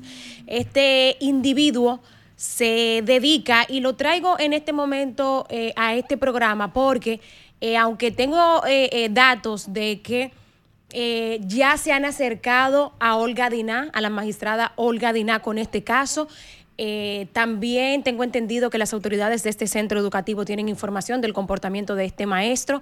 Eh, creo que ha llegado el momento de amplificar esta, esta situación que se está dando en el que un grupo de niñas eh, se ven vulneradas incluso sin saberlo, incluso sin identificarlo. Hasta sus propios familiares. Hasta sus propios familiares parecen no darse cuenta de la situación en la que están estas estudiantes. Y hablo, señores, de niñas desde según me cuentan, desde 7, 8, 9 años hasta 13 años la que este profesor eh, pues acosa. Yo de verdad que quedé espantada al ver eh, los mensajes que este individuo pues le envía eh, por diferentes vías, por Instagram, por WhatsApp a esta niña. Oigan esto, señores. Un maestro de la Escuela de las Cañitas, en el sector de las Cañitas, aquí en el Distrito Nacional, hablándole hasta de tríos a niñas de, de 9 años. La persona que me pasó la información tiene una sobrina que cuando este individuo empezó a asediarla, la niña tenía, bueno, que tiene 12 años, parece de 9. Lo que me indican es que este señor, mientras menos eh, eh, rasgos de mujer le ve, o sea, mientras más niñas la ve, esas son las que más les atraen. Si no tienen senos, si no tienen glúteos, más, más niñas, esas son las que a él le atraen. Varios elementos en este asunto y atención a las autoridades del Ministerio de Educación, atención a la Procuraduría eh, de Niños, Niñas y Adolescentes. ¿Mm? Oigan esto. Los padres porque según la información que manejo, esto se le ha informado a los padres. Señores, pero el nivel de pobreza, de marginalidad y de vulnerabilidad es tan grande que tienen estas familias. Señores, que estos padres y tutores no se sienten en capacidad de denunciar esto. La persona que me pasaba la información sobre este caso me dice, mira, los padres están al tanto, pero ellos han tenido miedo, eh, no quieren denunciar para no buscarle un problema al profesor, porque, oigan esto, no le creen a la niña. La niña del caso, desde donde me pasaron la información, pero son varias niñas, no le creen. Entonces, no, eso no es verdad lo que tú estás diciendo. ¿Cómo no le va a buscar un problema a ese profesor? No le creen. O sea, le están revictimizando. Lo que le hace este hombre, que muy probablemente esta niña ha llegado a creer que es normal que este hombre te escriba por WhatsApp, que te diga vamos a juntarnos y dile a fulanita, porque yo lo que quiero es un trío. Un mensaje así le, leí yo de este individuo. La revictimizan. Víctima de este maestro y víctima de sus padres que no le creen. Pero vuelvo y digo, un caso que me llama la atención, un aspecto que me llama la atención es que el nivel de vulnerabilidad es tan alto, el nivel de falta de conciencia y de formación que estos padres no se sienten empoderados para hacer la denuncia. Y usted dirá, bueno, si a mi hija qué le pasa, ya yo tuviera, sí, pero vamos a ver el ambiente, la falta de seguridad, la falta de información que tienen estas personas que han llegado a normalizar esto y no se sienten, digamos, eh, eh, eh, con todo el ímpetu para denunciar esto. Eh, otro aspecto que quiero eh, señalar, señores, es que aunque en esta mañana yo hablo de un caso de la escuela Las Cañitas, y lo repito, atención a las autoridades del Ministerio de Educación, atención a las autoridades de ese propio centro educativo y a la magistrada Olga Diná, porque según la información que tengo magistrada, a usted se le llevó personalmente este caso y hasta este momento no ha pasado nada. Señores, esta situación, aunque es un caso específico del que hablo hoy, que no me atrevo a identificar el, maestro, porque identificando al maestro, pues probablemente estaría identificando a la víctima. Yo creo que toca a las autoridades, pues hacer lo que tienen que hacer. Me pueden contactar terminado el programa y les ofrezco todos los detalles que tengo y que ustedes también tienen, en el caso de, la Procuraduría, hasta donde tengo entendido, pues para que procedan. Eh, aunque estoy hablando del caso de las cañitas, señores, esta es una realidad en muchos barrios dominicanos, en muchas escuelas. Maestros que se venden primero ante las niñas se presentan como sus protectores, como ven que yo soy el que te voy a ayudar, y luego van incluso hasta donde las familias y se presentan como protectores ante las familias, como la persona que puede salvaguardar, asegurarle un futuro a estas niñas para ganarse la confianza. Entonces creo que debemos poner mucha atención a esta situación que a mi juicio es bastante penosa. Lo voy a dejar hasta ahí con esa denuncia. Atención a las autoridades, vuelvo y digo, porque esta escena se repite en muchos barrios y a los padres.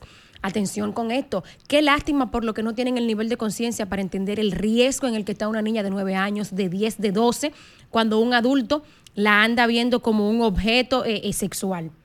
Y los que sí tienen conciencia, prestarle más atención a lo que está pasando con sus hijos, ¿eh? para que cosas como esta no terminen eh, en hechos más lamentables. Los dejo hasta ahí por ese lado.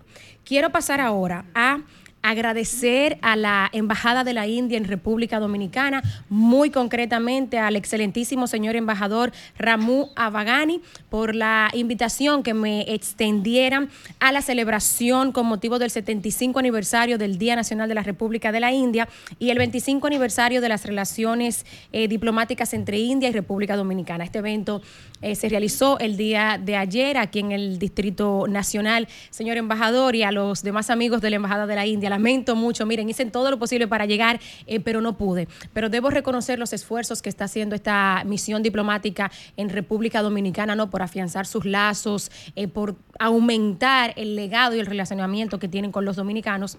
Y ustedes que nos escuchan hace mucho recordarán, por ejemplo, que yo fui una de los jóvenes dominicanos que en el 2022 participó eh, en, un, en un grupo, digamos, internacional con jóvenes de diferentes países, eh, que fuimos a un programa en India para conocer eh, sobre sus instituciones políticas, religiosas, culturales. Tuvimos la oportunidad de estar 10 días en la India, en diferentes ciudades, conociendo todo lo que tiene que ver con el funcionamiento del Estado, con su cultura. Gracias de nuevo al excelentísimo señor eh, embajador de la República de la India en República Dominicana, el señor Ramu Avagani. También quiero agradecer al jefe de Cancillería de la Embajada Arup Saa por todas las atenciones que ha tenido conmigo. Y por último, atención en este momento a la gente que me escucha desde San Cristóbal, la provincia de San Cristóbal, con eh, eh, especial énfasis en los municipios de Villa Altagracia, el Distrito Municipal del Carril, el municipio de Jaina y el municipio cabecera, que lleva el mismo nombre, San Cristóbal. Hoy, el mandatario Luis Abinader y candidato presidencial del PRM para el periodo 2024-2028 estará en caravana acompañando a los candidatos municipales en estas demarcaciones. Y yo, bueno, como lo decía ayer, como soy una persona que siente por Jaina, eh, voy a estar en esa caravana. Agradezco al alcalde de Jaina y candidato también en esta ocasión, Osvaldo Rodríguez, eh, eh, bueno, pues por la motivación, ¿no? Pues para acudir a esta caravana y yo gustosa voy porque apoyo la gestión de Osvaldo Rodríguez, porque apoyo lo que está haciendo Luis Abinader en Jaina. Señores, el centro de Infotep que está haciendo el gobierno de Luis Abinader en Jaina va a ser modelo en toda la región del Caribe. Eso se está haciendo en Jaina gracias a la gestión de Luis Abinader y a las gestiones del alcalde Osvaldo Rodríguez. Bueno, pues voy saliendo de aquí a acompañar a mi gente eh, de Jaina y del PRM y a todos los simpatizantes en esta marcha caravana que hay en Jaina y en los municipios que ya señalaba de la provincia de San Cristóbal. Nos vemos esta tarde, señores.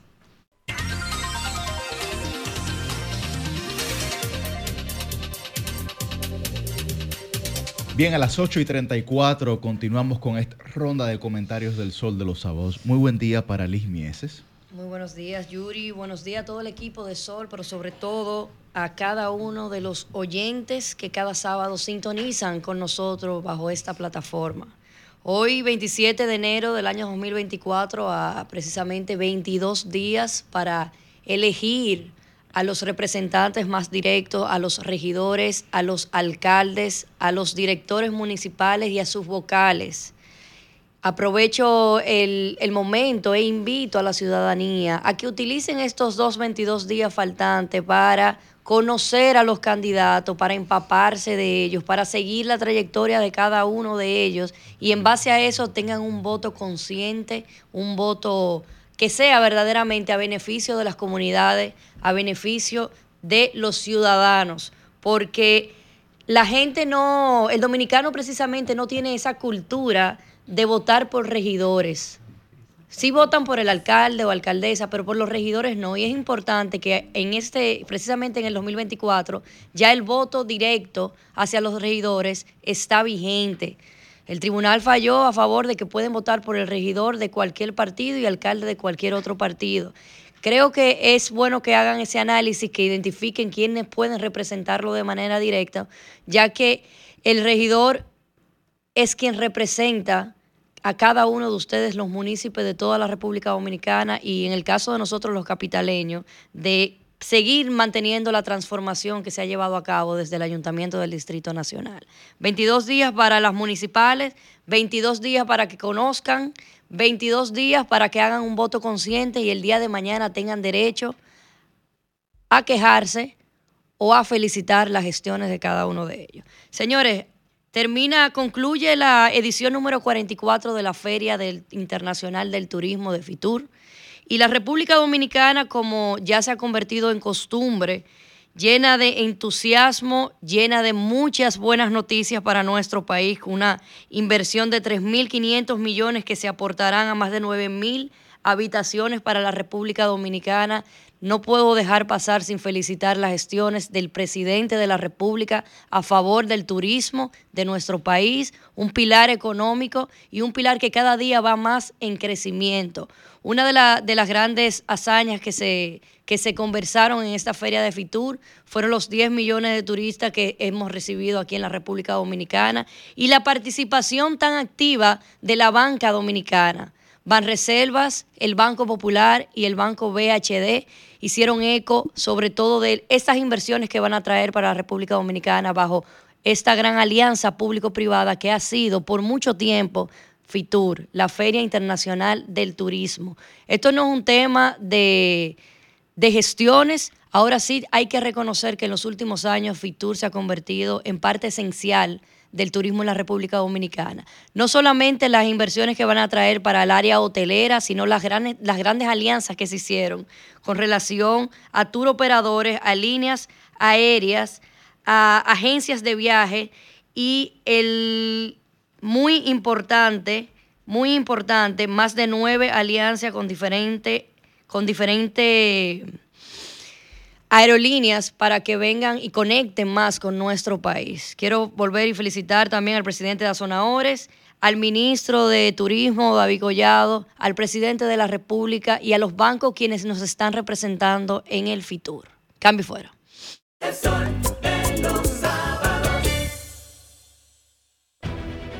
Sol 106.5, la más interactiva. Una emisora RCC Miria.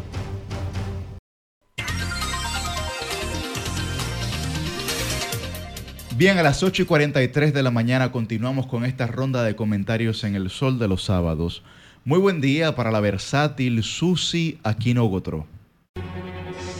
La licenciada, la, licenciada denunciando los males, males, Muchísimas gracias compañeros, feliz de estar aquí ante estos micrófonos de sol. Antes de abarcar mi comentario central, quiero referirme a una información de la cual han dado unas explicaciones, tanto el Ministerio de Obras Públicas y Comunicaciones como el INAPA, que explican las causas de un nuevo derrumbe ocurrido en la carretera Barahona-Enriquillo.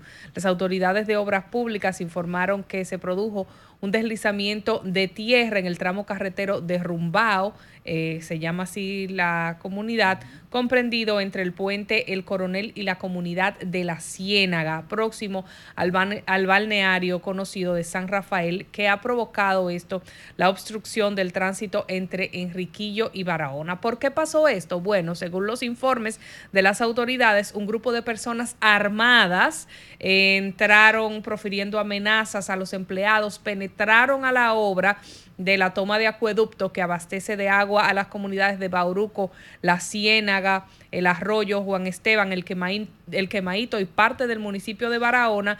Y eh, esto estaba cerrado por precaución debido a que la presión de las aguas eh, podían erosionar la compactación de los suelos y justamente esto fue lo que estos desaprensivos provocaron el deslizamiento de las tierras en dicho punto. Ahí las autoridades de INAPA están también junto con obras públicas haciendo los trabajos para restablecer la zona y esto ocurrió en esta semana. Importante llamar la atención de el compromiso que debe tener las comunidades y las personas que residen allí, que si ven que se está realizando una obra, no ir, señores, como una turba a hacer este tipo de desórdenes. Luego puede tener consecuencias desastrosas y hasta fatales para quienes, entendiendo que eh, van ahí a hacer un desorden, pueda ese desorden tocarle a ellos mismos de una manera en que lacere la integridad de su vida.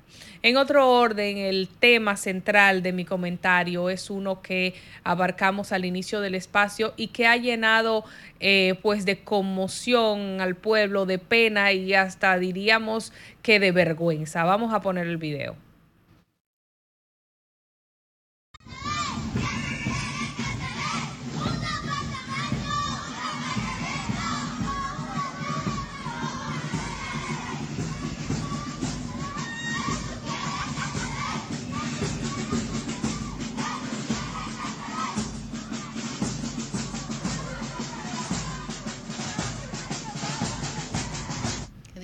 Como Esto ocurrió en el 211 aniversario del natalicio de nuestro Juan Pablo Duarte, los estudiantes y maestros del Colegio Los Mellizos en Mao, provincia de Valverde, iban desfilando en una marcha eh, a ritmo de redoblantes y de tambores para, se supone, conmemorar a Duarte, pero los muchachos iban cantando que tú quieres que te dé un apartamento o una CDB. Nos parece todo un poema maravilloso, ¿verdad?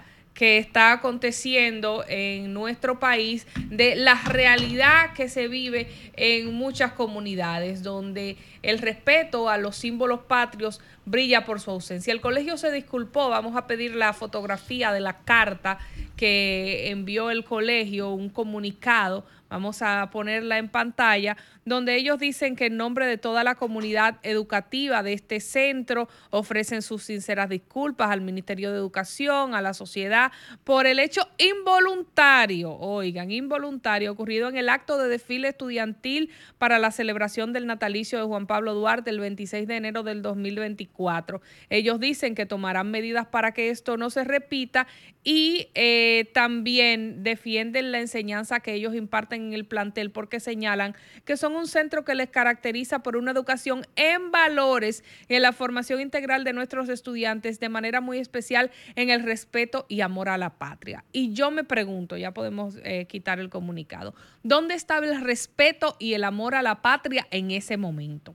¿Dónde estaban estos valores? Pero ¿dónde estaban, señores, los profesores que estaban marchando al lado de los estudiantes y no lo corrigieron? Ellos seguro estaban complacidos de que los muchachos cantaran eso para que estuvieran ellos tranquilos ahí haciendo la marcha y contentos, apoyando, señores, esa vagamundería apoyando esa sinvergüencería. Los profesores, los maestros están para poner el orden, como dijimos al inicio del espacio, pero no, ellos estaban ahí eh, disfrutando esta chercha. Eso es una afrenta a los símbolos patrios. Aquí nosotros tenemos en este país una ley de símbolos patrios que establece que los mismos son la bandera, el escudo y el himno nacional. Y señores, ahí estaban con banderas y respetando la bandera, porque en el artículo 17 de la ley de símbolos patrios dice que algunas de las definiciones de ultraje a estos son, por ejemplo, el uso irrespetuoso contrario al orden público y de las buenas costumbres. Y creo que este acápite representa totalmente lo que en esa comunidad de Mao aconteció. Pero no solo eso, que esto puede ser sancionado. En el artículo 18 de la ley dice que los actos de irrespeto o ultraje de los símbolos patrios o cualquier violación que a la presente ley será castigada con una pena de prisión de uno a tres meses o una multa equivalente y una multa equivalente, perdón, de 30 a 50 salarios mínimos o ambas a la vez. No puede ser que un colegio que se supone que imparte el pan de la enseñanza a los estudiantes no conozca los principios para respetar, no conozca la importancia de respetar los símbolos patrios y sobre todo de respetar a una figura como lo fue nuestro patricio Juan Pablo Duarte. Es una vergüenza que en este tiempo todo sea un relajo, que en el día de Duarte lo que se le esté es dando importancia y relevancia a un impostor que fue a un concurso de belleza a hacerse viral, poniendo en vergüenza y, abusando de la inocencia de una muchacha, a lo cual nosotros los medios de comunicación también tenemos responsabilidad, porque se le ha invitado a todos los programas. Él salió diciendo en una entrevista que la muchacha a la que él le hizo eso debiera pedirle, debiera darle a él las gracias, porque por él la conocen. Vaya forma carajo de conocer la gente, esa, esa actitud de nosotros estar en la chercha de los medios de comunicación, darle la principalía a este tipejo, a que si Yailin y Tecachi, a que si la macha, a este y al otro, y dándole una importancia, no criticando, no criticando este tipo de cosas en la sociedad, sino importantizándolo, porque si usted lo va a tomar de ejemplo para decir lo que está mal es otra cosa, pero usted darle ese seguimiento y darle esa principalía es un grave error y como hemos dicho al inicio del espacio, todo lo que usted promueve, como bien dijo mi querida amiga actriz Fidia Peralta en una entrevista que le realizamos, todo lo que usted promueve en una plataforma, tarde o temprano, le va a tocar la puerta. Como la puerta casi la rompen del Palacio de Justicia cuando la Yailin iba llegando ahí para que le conocieran el caso y demás. Eso da, señores, pena y vergüenza en República Dominicana y una cosa importante es que el Ministerio de Educación debe sancionar ese colegio, debe sancionarlo y debe de poner el ejemplo, porque cuando pasan cosas como esa, se debe de sentar un precedente para que otros no lo emulen, porque ahorita cogen como modita esto y empiezan a, a vociferar canticos que no son en las actividades patrióticas. Entonces yo creo que el Ministerio de Educación tiene que hacer su parte en este momento y darle la sanción de vida ejemplarizadora a este colegio Los Mellizos en Mao. Cambio y fuera.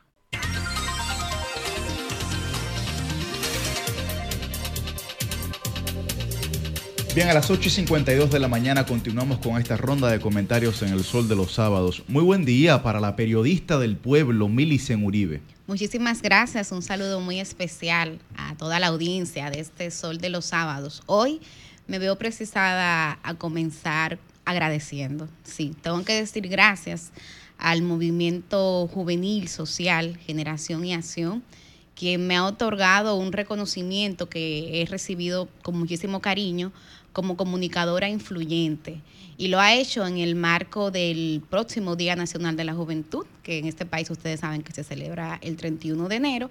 Y a propósito de los premios que entregaron, que es el Premio de Liderazgo Joven Nacional.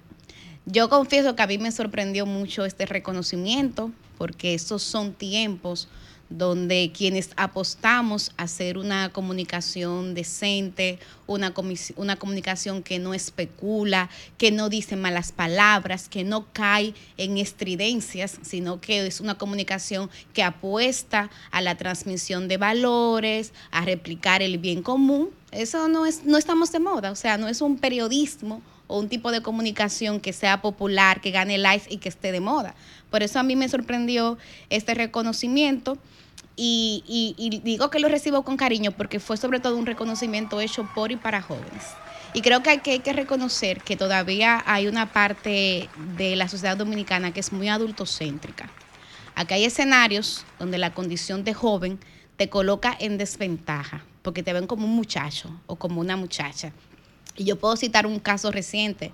Eh, la conformación del Tribunal Constitucional recientemente, cuando yo vi el listado, vi que había jóvenes abogados muy valiosos, muy capaces, con todas las condiciones éticas que requieren posiciones como esa, con todas las condiciones académicas, pero sé que el hecho de ser joven eh, le jugó en desventaja a algunos, afortunadamente a otros y a otras no. Por eso eh, agradezco este reconocimiento y digo que lo recibo eh, no en mi nombre personal, no, lo recibo en nombre de todos los jóvenes, de todas las mujeres y de todos los comunicadores que apuestan a hacer una comunicación diferente, que no creen en que hay que ir a plataformas poderosas como esta de RCC Media a hablar mal de otra mujer, a desgreñarse, a contarse los maridos, a decir palabras obscenas.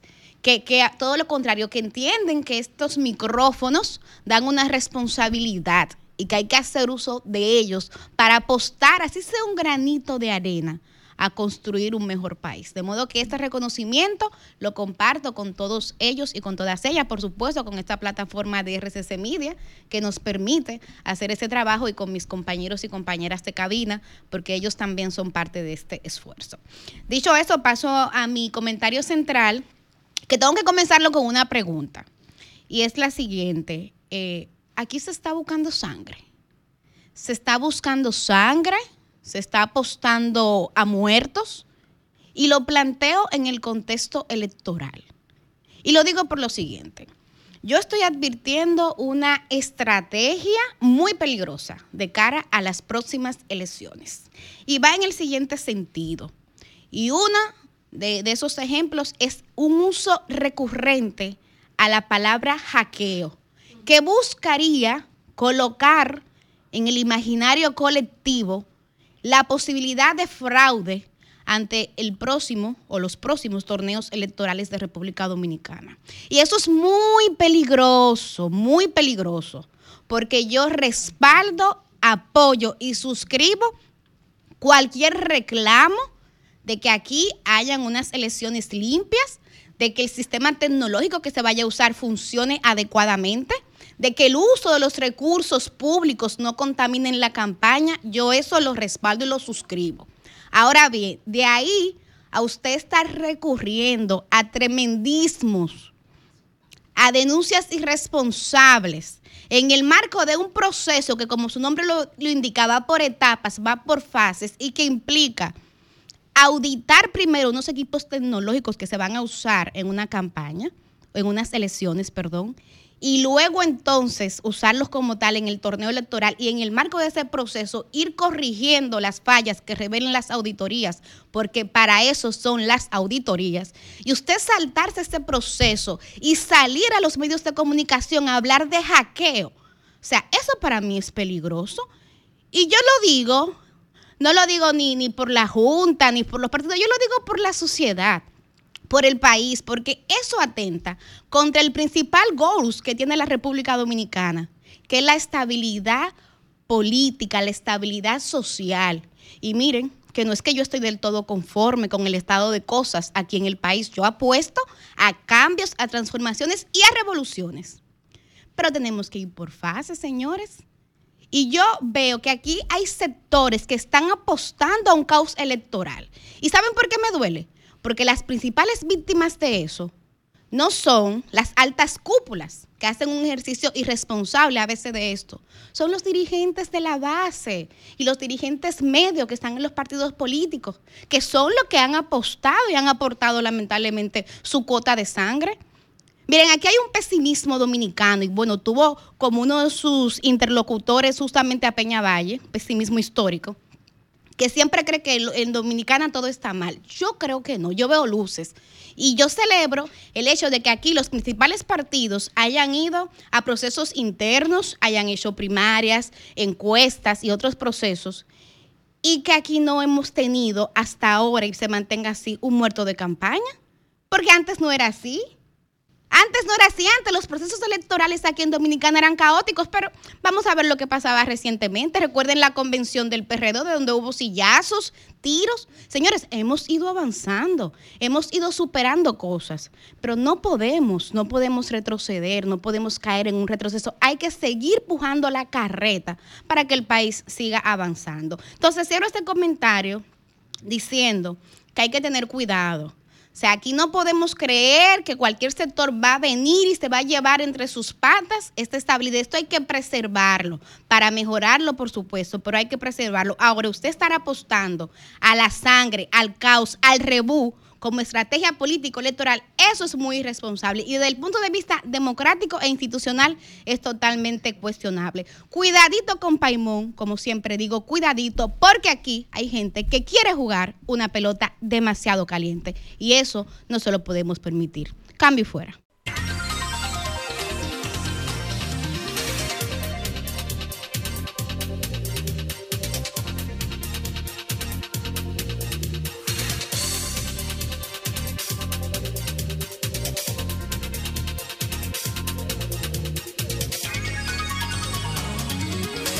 8.59 minutos en este su espacio El Sol de los Sábados y cerramos la ronda de comentarios con nuestro coordinador. El hombre anda con vallas en distintos puntos de la capital y pues ahora va a hacer la exposición de sus temas centrales aquí, el titán de la juventud, Yuri Enrique Rodríguez. Muchísimas gracias, muchísimas gracias a toda la gente que nos sintoniza. Miren, lo que pasa en el Congreso no es ajeno a lo que ocurre en la sociedad. Yo creo que la degradación que nosotros hemos tenido en la calidad legística, en la calidad legislativa, en el Congreso Nacional de la República, ha sido en medida también una degradación social. Y con este concepto eh, se juega mucho, porque regularmente cuando se asocia el concepto de degradación social, se asocia sobre todo a los, a los sectores más jóvenes, de la sociedad. Y también a los sectores que tienen un menor poder adquisitivo y en consecuencia, digamos, si hay un nexo causal, un menor, eh, una menor tasa educativa también. Pero yo no creo que ese sea el caso. Y yo lo decía, lo decía cuando ocurrió el teteo en octubre del año pasado en la zona colonial por Halloween. Y mucha gente justificó ese teteo como un acto clasista, simplemente porque habían personas ahí de los barrios, y voy a hablar con mucha llanura, y que eran personas que no tenían la suficiente educación para comportarse en un colectivo, en un masivo de esa manera. Yo lo expliqué aquí y lo expliqué en otros espacios y dije, yo tomaría en cuenta esa hipótesis siempre y cuando el desorden en nuestro país y en nuestra ciudad capital fuera una excepción, pero desgraciadamente es nuestra cotidianidad. Es nuestro día a día. Entonces, cuando la actuación, cuando el ejercicio de desorden no es una excepción y es una cotidianidad, no tiene nada que ver ni con el poder adquisitivo, ni siquiera con el nivel educativo de la persona. Porque el mismo desorden que se vio en ese teteo es el desorden que cotidianamente inunda a Piantini, en Sánchez Paraíso o Anaco, que son los sectores de mayor poder adquisitivo de esta ciudad capital y por ende del país y en donde eh, cuando hay una persona que tiene dos horas metido en un tapón y viene un gracioso, un cómico, ciudadano igual que él, y se le mete, ¿cuál usted cree que va a ser la reacción natural de ese ciudadano que tiene dos horas cumpliendo con la ley? No importa el nivel educativo que tenga, su instinto de supervivencia se va a sobreponer a su grado, a su maestría, a su doctorado, inclusive muchas veces a sus buenos valores. Entonces lo que ocurre en el Congreso no es una distorsión ni está distante a lo que nosotros vivimos cotidianamente en nuestra circunscripción número uno, en nuestra ciudad capital, en nuestro país, que es la ausencia de autoridad. Y hoy el Congreso lamentablemente no tiene autoridad ni, moral, pero por lo visto ni intelectual, para hablarle con claridad a este país. Y yo hago la siguiente pregunta. ¿Cuál es la agenda de la República Dominicana? ¿Cuál es la agenda? Porque aquí hay mucha gente que dice, bueno, que del extranjero nos imponen muchísimas agendas, con muchísimos tópicos. Bueno, pero eso es lógico que ocurra si la República Dominicana no tiene una agenda propia porque usted tiene un vacío, usted tiene una ausencia de concepto y de criterio, de hoja de ruta para un país. Y si usted tiene ese vacío, va a venir otro y se lo va a llenar, evidentemente. Y se va a aprovechar de esa vacante. Entonces, por eso yo he dicho aquí en reiteradas ocasiones que nosotros tenemos que comenzar a construir una política de diálogo y de consenso, sin importar el partido político al que pertenezcamos. Pero tienen que haber criterios básicos en el que nos pongamos de acuerdo, señores. Tienen que haber elementos básicos eh, de nuestro colectivo, de nuestra sociedad, en las que nosotros podamos tener por lo menos, por lo menos un mínimo consenso. Pero no, es como si ya vamos en camino a normalizar nuestra cotidianidad politiquera y nuestra cotidianidad de desorden. Una, mi principal propuesta, que es el Plan Hostos, tiene tres vertientes. Educación, orden y nueva cultura ciudadana.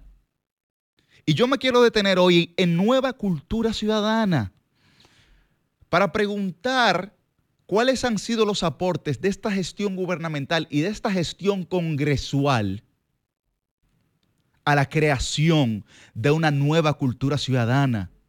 Porque solamente la sana convivencia, la salud las relaciones saludables entre los ciudadanos, eso va a ser eh, pieza fundamental para nosotros poder desarrollarnos como país, como nación.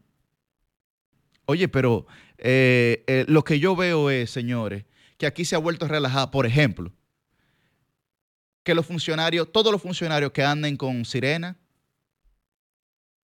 y con perseguidora y con, y con, y con Ahmed, con franqueadores, una cosa que estaba regulada en este país, que estaba eh, eh, ordenada, que había un decreto lanzado por la pasada gestión y luego esta gestión también hizo otro decreto. Óigame, pero salga usted y haga una auditoría visual para que usted vea la cantidad de vehículos que usted se encuentra en la calle ahora con sirena, jipeta y cosas y camioneta. Pues eso estaba completamente prohibido. Solamente eh, para uso oficial se podía tener eso. Y aquí cualquier funcionario anda con un franqueador, distorsionando el orden de la ciudad. Entonces son situaciones que, usted se queda pensando y usted dice, bueno, eh, con estas leyes, que vuelvo e insisto, lo dije el sábado pasado, lo del DNI no es algo aislado y lo hemos mencionado hoy aquí, es una conducta que tiene el PRM y su Congreso. Y lo digo responsablemente, eso es una conducta autoritarista que tienen. Lo tienen. Y entonces son eh, tan bravos son tan bravos que ahora no quieren ir a los medios de comunicación a dar la cara.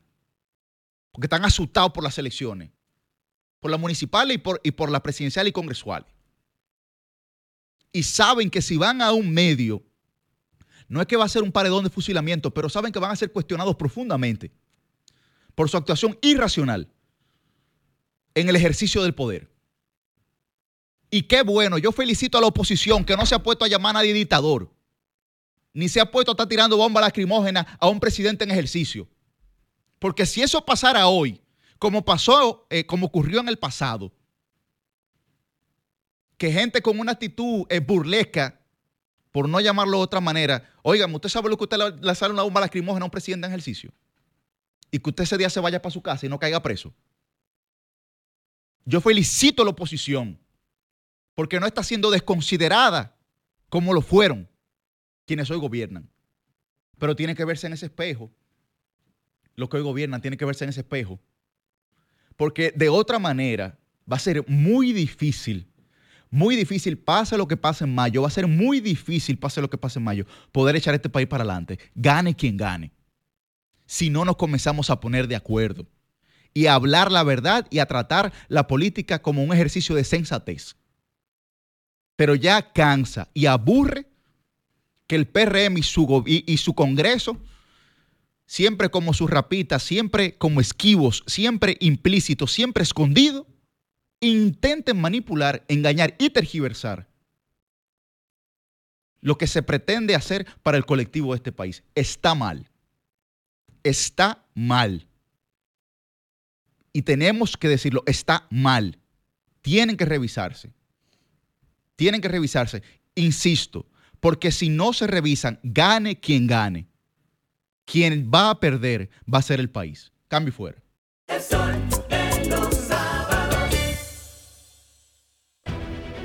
Sol 106.5, la más interactiva. Una emisora RCC Miria.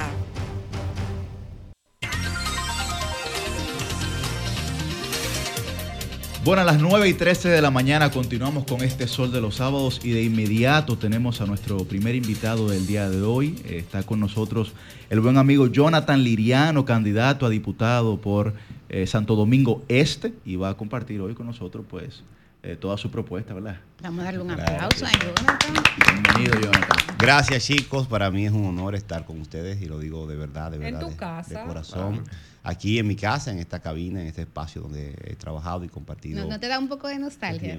Sí, un poco, pero yo siempre, que desde que soy niño estoy siempre ocupado en algo. Si no es físicamente, la mente la tengo siempre ocupada en algo, así que siempre voy avanzando. Gracias a Dios. Muy bien, adelante. Sí, antes de entrar con los temas de la propuesta y, del proceso que llevas con la diputación, hay, hay una pregunta obligatoria. Vamos a comenzar con eso, por si se acaba el tiempo. no, no, no, no, no, hay una pregunta obligatoria. Aquí, te garantiza, aquí hay gente que te garantiza el tiempo. Y, y, tú que estás, y tú que estás en tu casa, y tú que estás en tu casa, sabes que el orden se impone con lo que a la gente le interesa saber primero. ¿Qué fue lo que pasó con la supuesta visita de Dios, de que Manuel no lo recibió, de que fueron, lo dejaron plantado. Queremos saber el escenario político de Santo Domingo Este, del alcalde que está actualmente y el candidato alcalde por el PRM. ¿Qué fue lo que pasó ahí? Te voy a decir la verdad, la verdad, la verdad, la pura. Y pura, y pura y sola la verdad. la pura, mira. Eh, la por lo regular, yo salgo tarde del ayuntamiento. Allá los ayuntamientos trabajan hasta las 4 de la tarde, el sector público, una buena parte. Y salgo casi diario, 5 o 6 hasta las 7 de la noche.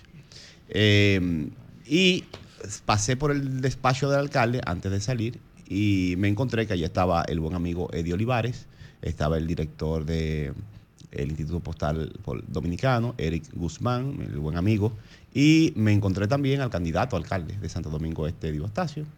Eh, estaba en el lobby, yo lo saludé y me fui porque tenía compromisos con mi familia y realmente no tengo información, no sé qué pasó después de ahí. Entonces, ¿la verdad cuál es? Qué, ¿La delicado, No, se han dicho muchas cosas, tú ves. Se han dicho muchas cosas, pero no. Sí te puedo con- confirmar que vi a esos, a esos tres amigos ahí en, en el lobby, pero no sé. Y la verdad es que tú no le preguntaste al alcalde. El alcalde es muy. Está bien, déjalo ahí, déjalo ahí, está bien. Está bien, está bien. Muy sui generis, muy, muy sui generis. No, no, no, no es muy discreto. No, debe estar- no he hablado con el Quizá el alcalde no lo comente, pero un asistente. ¿Cómo va tu candidatura y qué es lo que tú le propones al pueblo dominicano que va a votar en las próximas elecciones? Bueno, soy candidato de la circunscripción 3 de Santo Domingo Este, Boca Chica y Guerra. Para nivel de, de legisladores es, es- incluye a, esas, a estos dos municipios y una circunscripción de Santo Domingo Este. Es la más grande de República Dominicana, lleva 11 curules, 11 eh, diputados salen de, de esa demarcación. En territorio y, en habitantes, y es la más es la grande. más grande en, por, por- por- Demarca- por- es por habitante que se asigna Por- la- ok, ok, la- sí, la por- la cantidad de, de Entonces, diputados, tú dices. no he calculado en territorio, pero a nivel lo que dice la Constitución, claro, la representación es la más alta del país por la, por la población. ¿Algunos sectores de esa circunscripción? Entonces, esta circunscripción incluye San Isidro el Bonito, de donde soy, el Distrito Municipal San Luis, Jainamosa, Invivienda, todos los residenciales que están en la llamada autopista de San Isidro, que se llama Fernández Domínguez, Los Frailes y toda la franja de las Américas, y Boca Chica y Guerra. Esos son los sectores principales, el Tamarindo, el Almirante, Cancino Adentro, eh, Invimosa también, por ahí andamos haciendo campaña, y todo el que vive por ahí puede, no, no le pido a nadie ahora el voto, no quiero, no le digo, vote por mí, lo puede investigar, conocer nuestras propuestas y hacer la evaluación con su familia para que junto con sus amigos, con su familia, tomen la mejor decisión de las ofertas que se le están presentando en esa demarcación. Creemos que la nuestra es una propuesta acabada, eh, es fruto de consultas con muchos sectores sociales, institucionales y políticos y también de investigación técnica y hasta científi- científica. Tenemos tres propuestas muy específicas de agenda legislativa. Como Yuri decía al principio, es más, la política sin contenido es un azote, es una desgracia, porque solamente es la búsqueda del poder por el poder. Toda política, todo proyecto político debe tener una agenda, especialmente si es en el Congreso. Incluso eh, literalmente en el Congreso se trabaja con la agenda legislativa. Entonces nosotros hemos preparado, en consulta con la comunidad, una agenda legislativa del bien común que tiene tres puntos principales.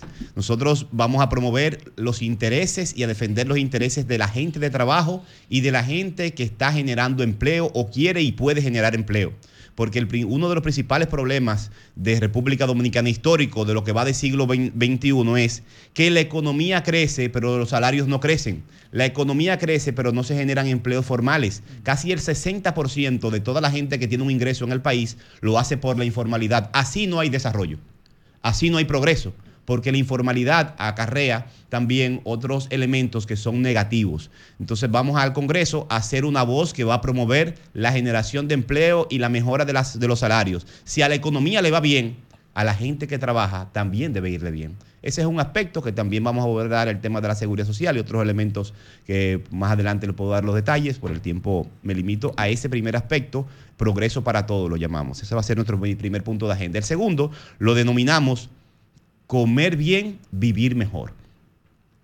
Investigando con científicos, con técnicos, nuestra vivencia particular con nuestra familia, hemos identificado y dicen los estudios que en este país, de cada 100 personas que mueren, 70 se mueren por una enfermedad vinculada con la mala alimentación. Diabetes, hipertensión, ataque al corazón, accidentes cerebrovascu- cerebro- cerebrovasculares. En la familia de la mayoría de los dominicanos, especialmente los más pobres, está estudiado así, la, hay, siempre hay alguien hipertenso o con problemas de diabetes. Eso no es normal ni es hereditario.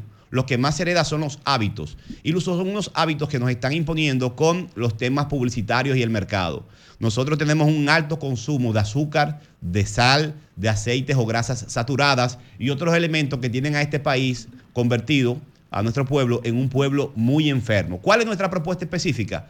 Vamos a promover un proyecto, valga la redundancia, de promoción de la alimentación saludable.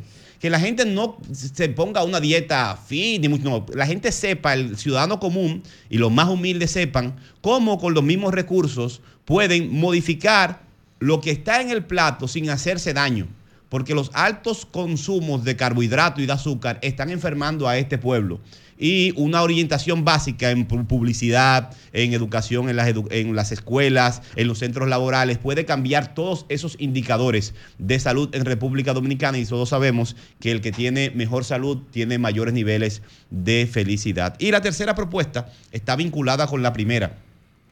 Ayer estaba leyendo a un premio Nobel de Química que, que, lo voy a agregar a, nuestra, a nuestro relato, a nuestra propuesta. Eh, que decía justamente lo que estamos diciendo. Eh, el Gran Santo Domingo y Santo Domingo Este, Boca Chica y Guerra son parte de esto, tiene la, solamente la provincia, el 32% de todos los dominicanos viven en, el Gran, en, en, la provincia de Santo Domingo. Mucho más cuando se agrega el distrito. Ahí vive casi el 50% de los dominicanos. Y ahí ese crecimiento poblacional se dio sin ningún tipo de planificación. La mayoría de los dominicanos que viven ahí nacen crecen y mueren sin tener acceso una sola vez en el año a un lugar donde recrearse, porque no hay parques. Fue un crecimiento urbano sin planificación. ¿En toda tu circunscripción? No, en, en, la, provincia entera, porque creció sin planificación. No hay parques. Tú, tú, a Boca Chica, tú tienes un parque en el centro, pero no todo el mundo vive en el centro, ni accede al centro. Pero tú vas, tú vas a Santo Domingo Este desde la, desde San Vicente para allá, creció sin planificación. Hay sectores residenciales con un parquecito, con un área verde, pero las zonas más marginales no tienen. Lo mismo en la circunscripción 3. La 42, ¿qué es la 42? La 42, que no me corresponde a mí, pero lo pongo de ejemplo, es una esquina donde los dominicanos pobres se recrean, porque los pobres se recrean en la calle. E incluso los pobres, y eh, en la cultura de la pobreza de, Jorge Cela, lo explica así, los pobres están en la calle sentados cogiendo fresco porque no caben en la casa, porque son estrechas, no tienen aire acondicionado y porque no tienen áreas verdes. No hay internet, no hay nada. Recreativas. ¿Qué estamos proponiendo? Vamos a sembrar verde en el Gran Santo Domingo y en toda la zona urbana, incluyendo San Cristóbal que no es verdad, San Cristóbal tiene un parque importante central, pero San Cristóbal es tan grande que gran parte de la población de San Cristóbal se pasa el año entero y no pasa por el parque sin, sin problema.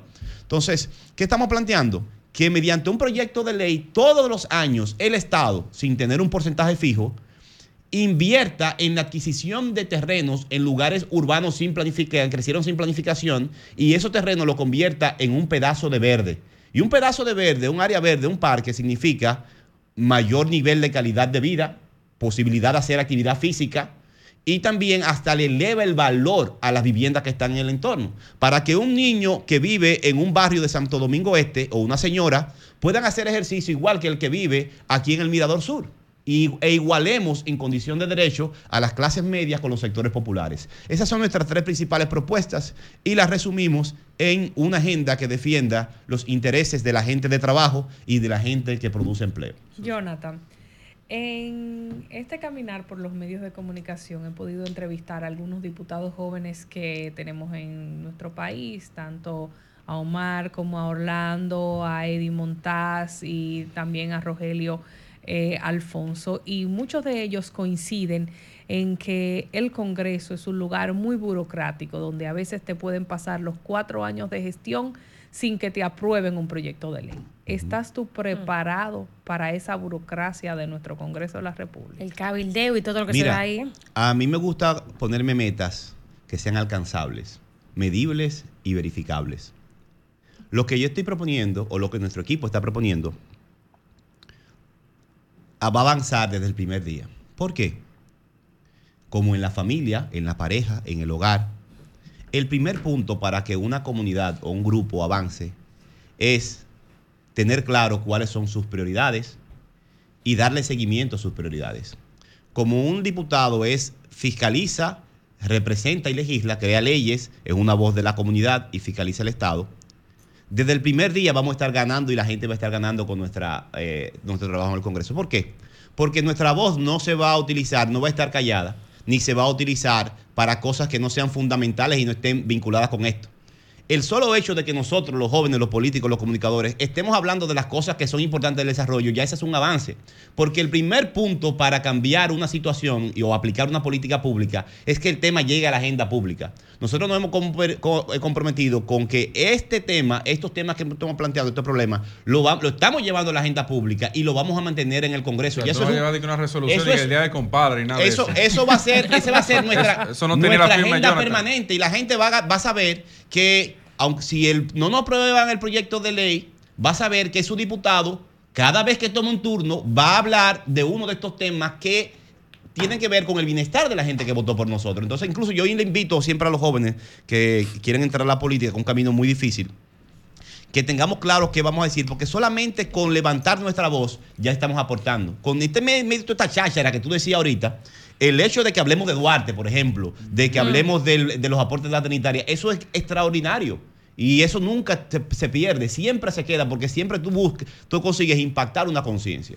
Jonathan, eh, hay dos cosas ahí. La primera, digamos que es derivada de lo que plantea Susi. En el Congreso, usted tiene que sentarse con Pacheco y decirle, mira, yo te voy a votar a favor en este préstamo para que por lo menos se conozca mi proyecto de ley, porque si no, ni siquiera en agenda te lo ponen. Eh, cuando hay una mayoría de cualquier partido, ¿eh? No tiene hoy le toca al PRM, pero le tocó al PLD en un momento, y le tocó al Partido Reformista en un momento y al PRD en su momento. Entonces, esa realidad mutila de alguna forma las aspiraciones de los proyectos que, que allí llegan, que tienen un año, dos semestres, dos legislaturas para ser aprobados si no comienzan desde cero. Te lo aprueban en la Cámara, se muere en el Senado. Se lo aprueban en el Senado, se muere en la Cámara. Le modificaron una coma a, volver hasta comisión a veces por una coma que le modifica. Entonces, eso, ¿cómo lidiar con ello en la práctica? Y lo segundo es, ¿cuántos votos necesita eh, tu proyecto para lograr ganar esa diputación, visto que hay un método de home, que hay unos partidos grandes que absorben la mayoría de los votos, y cómo se configura ese espacio allí. Mira, sobre la situación interna de los proyectos legislativos en la Cámara de Diputados y, en el Congreso, lo conozco. Cubrí el Congreso cuando era reportero. Yo comencé muy temprano a trabajar en el tema de los medios de comunicación, pero ya... en ese momento, ¿no? Sí, y, y en el listín diario.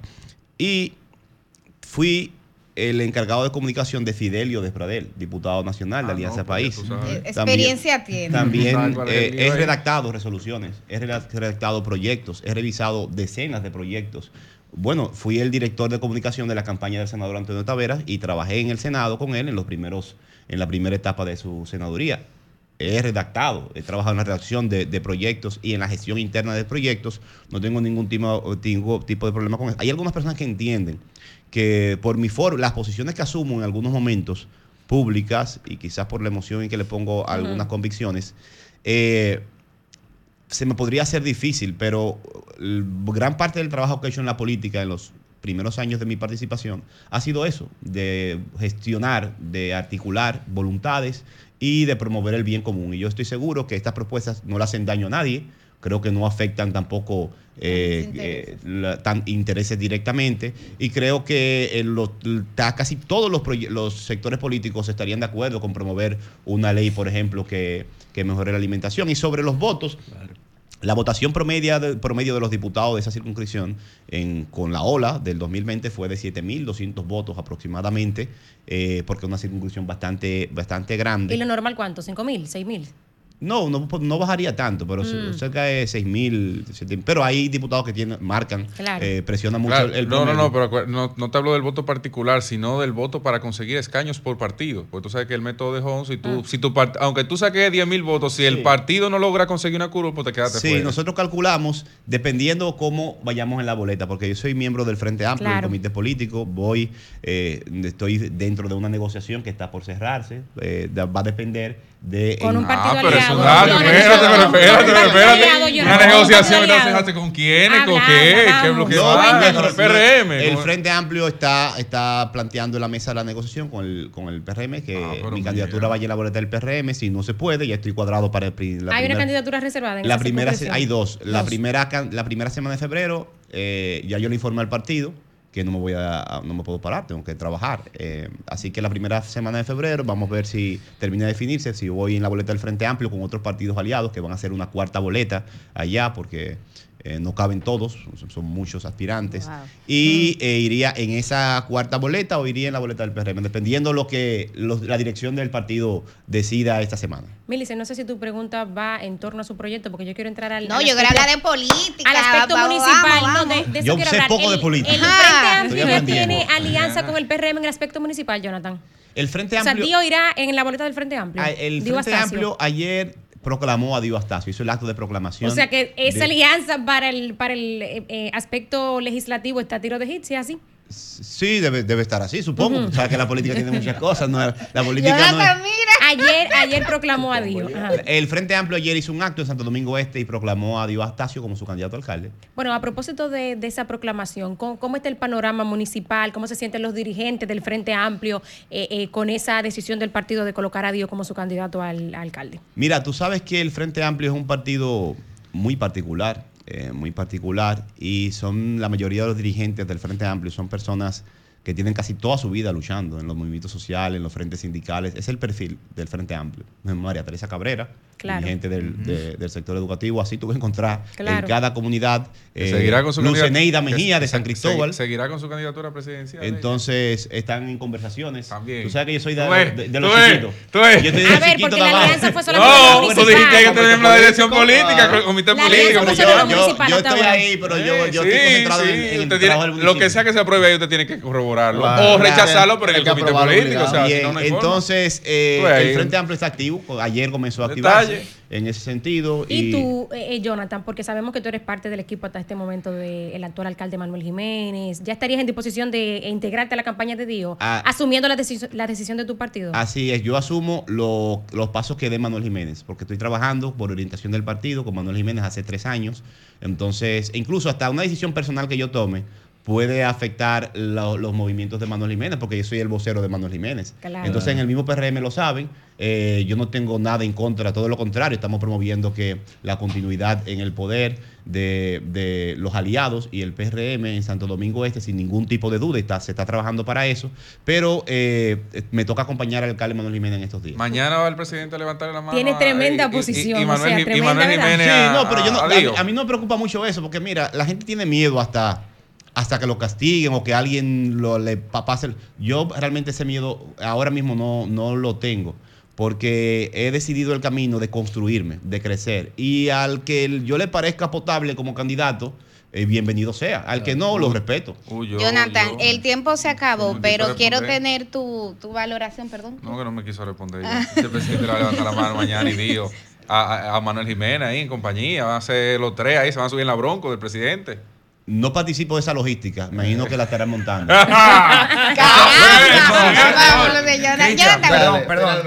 Eso, Cristian, yo creo que se decidió en la reunión en la que él se tuvo que ir temprano. Ah, un compromiso familiar que Jonathan le dedica tiempo a su familia. Ah, bien hecho. Eh, ¿Cómo ves eh, que Guillermo Moreno sea candidato a senador en el Distrito Nacional con una alianza Alianza País, valga la redundancia, y el PRM. ¿Cómo valoraste eso? Hay gente que dice que es incoherente. ¿Qué dice Jonathan Liriano? Yo le veo un defecto a la situación de Guillermo en este momento.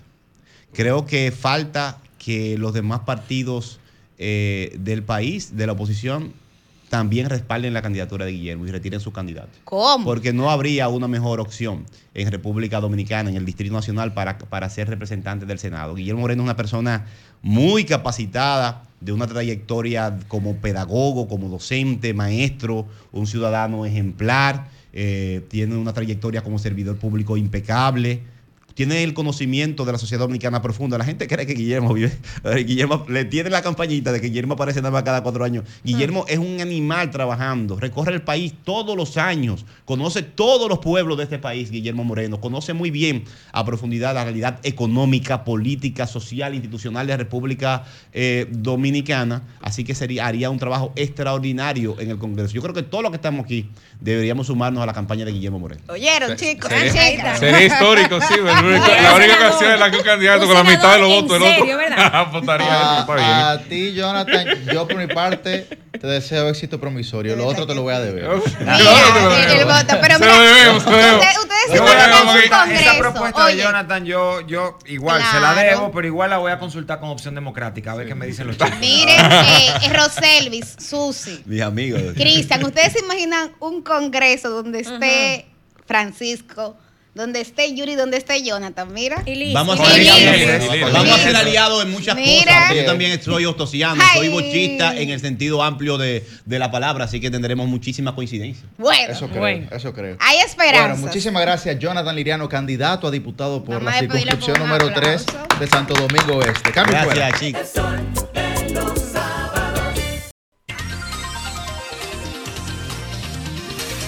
Bien, a las 9 y 39 de la mañana continuamos con este Sol de los Sábados y de inmediato pasamos a nuestra segunda entrevista del día de hoy. Con nosotros está el buen amigo Hegel Martínez. Él es presidente de la Fundación de Acción Juvenil, Justicia, Institucionalidad y Transparencia. Con él vamos a hablar de la delegación dominicana que va a participar en el modelo de Naciones Unidas de Harvard. Que está participando, ¿no? Que sí, está, participando. está participando. Correcto. Ah, qué bien. Bueno, eh, bienvenidos Muchas gracias por la oportunidad. Primero, mandarles buenas vibras a la delegación que desde hace unos días está por allá. Visitaron la sede de Naciones Unidas, luego fueron a Boston a participar en esta importante conferencia. Vale decir que somos la única institución registrada, República Dominicana, participando en el evento.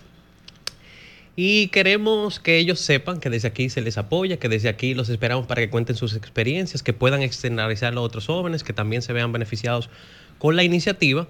Y queremos tomar este espacio para anunciar que estaremos celebrando el primer, el primer Consejo Joven de la República Dominicana, que será en el Ayuntamiento de Santo Domingo Este, donde los jóvenes tendrán la oportunidad de simular el Consejo de Regidores yo veo que especialmente el sector político se queja mucho de que no se valora la función ya sea de un diputado, de un senador, de un regidor. Yo pienso que al menos en esta generación hay cosas que son vivenciales. No vale que tú le expliques al joven, mira, esto es esto, se hace de esta manera. No, ellos tienen muchas veces que vivirlo y entendemos que las simulaciones, por eso, ahí radica su importancia. Y no solamente limitarnos a organismos internacionales, sino aterrizarlo al plano local de manera que puedan conocer las problemáticas, que puedan buscar soluciones al respecto y que sobre todo puedan enriquecer el debate que tanta falta hace la República Dominicana. Hegel, eh, yo quisiera que tú hablaras eh, brevemente sobre la importancia de herramientas como los modelos de Naciones Unidas, como los debates, dentro del sistema educativo dominicano. Lo que eso genera dentro de la persona y, y esa persona como estudiante. Bueno, literalmente de primera mano, porque de ahí vengo, te puedo decir que cambia la vida. O sea, yo valoro muchísimo que el gobierno dominicano desde hace ya varias décadas eh, lo tiene como una política pública. Somos el único país del mundo en tenerlo. Entiendo que es un programa que no solo debe de mantenerse, sino que debe expandirse aún más para que más jóvenes se vean beneficiados y literalmente te cambia la vida, porque hay mucha gente que lo ve como algo superfluo, como algo que, ah, no, ellos debaten de países, del extranjero, pero es que eso como estamos haciendo nosotros, tú lo aterrizas al plano local, empiezas a aportar, empiezas a interesarte por cosas que no tienden a vincularnos a nosotros los jóvenes. Ah, no, que tecnología, que deporte, que dembow. Bueno, es parte de, no te digo que no, pero no se limita a eso. Entonces, lo que se trata es de abrir ese espectro y que los jóvenes lo vean como algo interesante, porque es muy fácil tú decir, no se interesan, pero ¿qué, tú, qué herramienta tú le estás dando para que se interesen? Entonces, los modelos de Naciones Unidas, las conferencias, las simulaciones en general, en sentido general, buscan eso que el joven vea, mira, esto es interesante, pero es interesante porque es de esta forma, ven, vívelo. Cuando lo viven ahí ven, ah, mira, yo no sabía, como muchos dicen, yo no sabía que el diputado hacía tal o cual cosa, yo no sabía que el senador hacía tal, tal o cual cosa. Cuando lo viven, quizá dejan de decirle vago, quizá dejan de decirle que le pagamos demasiado alto el sueldo, pero es precisamente porque quizá ellos tuvieron uno o dos días de sesiones donde ellos dicen, oye, me estoy explotado, mi hermano. Entonces, esto es lo que viven los diputados, ¿tú entiendes? Pero hasta tanto tú no hagas eso y te limites a visitas, que está buenísima la visita, no es que lo estoy criticando, pero que tú no te limites a eso, sino que ellos lo vivan, entonces ahí las cosas van a empezar a cambiar. Pero dejemos de exigirte que, que De cambiar la percepción, eh, ¿de qué otra forma les impacta en su vida a quienes participan. Pedagógicamente. Pedagógicamente muchísimo, porque es que trabajas inteligencias blandas, como es la resolución pacífica de conflictos, el mismo liderazgo, el, el, hecho de persuadir a los otros, pero no la típica persuasión de tú convencerlo de cosas que quizás no sean reales. No hablo de ese tipo de persuasión, sino de en verdad entrar en un debate, tanta falta que hace en nuestro país debatir, intercambiar ideas yo ver tu perspectiva aún y no esté de acuerdo con ella, y no significa que voy a cambiar la mía, pero al menos la veo desde, otra óptica. Y digo, oye, no, no, estoy de acuerdo, pero oye, me, parece interesante lo que tú planteas y de eso se trata. Hay gente que piensa que un debate es yo convencerte a ti. No, no, no. Un debate es sentarnos como personas civilizadas, yo te escucho, tú me escuchas, no compartimos quizá tal punto, pero quizás tengamos un punto medio, o quizás no, pero el punto es que tener, tener esa oportunidad, que no, lamentablemente no la tenemos en muchos escenarios. Eh, eh, Yuri, por ejemplo, eh, tiene una experiencia laboral porque trabajó en el Ministerio de Educación ¿no? con los modelos de Naciones Unidas y nosotros por nuestra labor como comunicadores pues conocemos también un, buen poco, pero para la gente eh, que no conoce los modelos de Naciones Unidas, vamos a explicarle un poquito, digamos con palabras más llanas, qué hacen los jóvenes cuando van allí a estas simulaciones, ¿no? Para que la gente pues, pues entienda en qué consiste. Porque hemos hablado como asumiendo que el público conoce, ¿verdad? Todo. 8 de la mañana. una explicación mucho más mucha gente, piensa, mucha gente piensa, Hegel, que es pura chulería para que los jóvenes se pongan un traje, una corbata y las chicas es verdad, también de manera formal, como pero. estuvieran en una asamblea de Naciones Unidas, ¿verdad? Efectivamente. Vamos a decírselo así. Vamos a ¿Qué, es lo que, ¿Qué es lo que hacen allí? Exacto. ¿Con qué se come Yo creo que todos han visto, especialmente los amigos televidentes y que nos escuchan por radio, han visto la Asamblea General de la ONU, donde los presidentes van, representan el país, ponen posturas del país. Para que la gente sepa qué es lo que están haciendo los jóvenes. Exactamente, y sobre todo qué, qué, qué, está diciendo el país en el tema que se está debatiendo. En este caso los jóvenes emulan eso, se le asigna un país, se le asigna una temática y una comisión.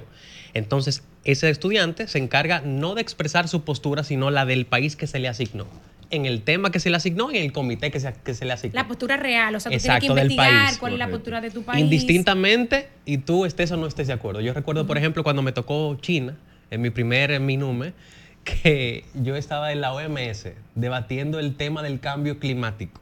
O sea, que fue un contexto bastante interesante. En yo la simulación, ¿verdad? Exacto, en la simulación y yo me sentía un poco acorralado por el tema del cambio climático. Ah, el segundo era el aborto, ya ustedes se imaginarán en ese contexto. Entonces yo, yo tuve que despojarme de lo que yo pienso de ambos temas y yo pues sentarme ahí como representante de la República Popular China a establecer lo que yo pensaba. Muchos lo ven como algo superficial, pero yo digo que eso es que la gente no se imagina lo que te suma, lo que te aporta, porque te saca de las cuatro paredes de tu pensamiento. Y de eso se trata, de tú irte más allá de lo que tú piensas, ver otra óptica, como dije ahorita, y más o menos eso es lo que desarrollan los jóvenes por allá. ¿Por qué la Universidad de Harvard esta vez? Es precisamente fue la cuna de los modelos de Naciones Unidas. El primero se celebró allá, por eso nos entusiasma tanto el hecho de que cuando, van a ese y que, y que tenemos una delegación en ese evento. Pero vale decir que hemos estado en cinco países ya casi 20 conferencias internacionales. Somos la única institución que tiene esa trayectoria y 10 años de experiencia en la materia. Bien, Hegel, pues eh, nosotros agradecerte por, tu presencia aquí el día de hoy. No sé si quieres dejar algún mensaje, si Funagit tiene eh, pues iniciativas posteriores, en modelos propios que se vayan a celebrar. ¿Y cómo participa si los jóvenes, por ejemplo, que se quiera acercar a eso? Sí, básicamente pueden seguirnos a través de nuestras redes sociales de Funagit estamos implementando un programa que se llama Lidera para entrar a las provincias, a los municipios, a los centros educativos de educación eh, privados, obviamente, y porque en el sector público ya dije que el Ministerio de Educación se encarga, y en las universidades, tanto públicas como, como privadas. Entonces, básicamente ese proyecto es el que tenemos, el plan piloto, que estamos empezándolo aquí en el municipio de Santo Domingo Este mediante el programa Debatiendo con el Consejo Joven y también otro proyecto que tenemos otras conferencias internacionales que vienen por ahí. Les pido a todos que sean que sean gestores, que sean difusores de tipo de proyectos. Es muy fácil decir que la juventud está perdida, que los jóvenes lo que están en Dembow, que los jóvenes esto, que los jóvenes otro. Bueno, si usted ve un, un, proyecto que le aporta y que sobre todo usted entiende que le puede sumar a los jóvenes, pues, pues proyecte eso en lugar de criticarlo. Yo entiendo que el liderazgo no es criticar, lo que está mal, sino enarbolar lo que tú entiendes que está bien, de manera que eso pueda generar un impacto positivo. Entonces, de eso se trata lo que estamos intentando hacer. Bueno, pues muchísimas gracias, Hegel Candy, y saludo a todos eh, los amigos de Funajit. ¿eh? Bueno, pues nosotros ahora de inmediato vamos a pasar a escuchar lo que tienen para decir los oyentes. Comunícate 809 540 165 1-833-610-1065 desde los Estados Unidos.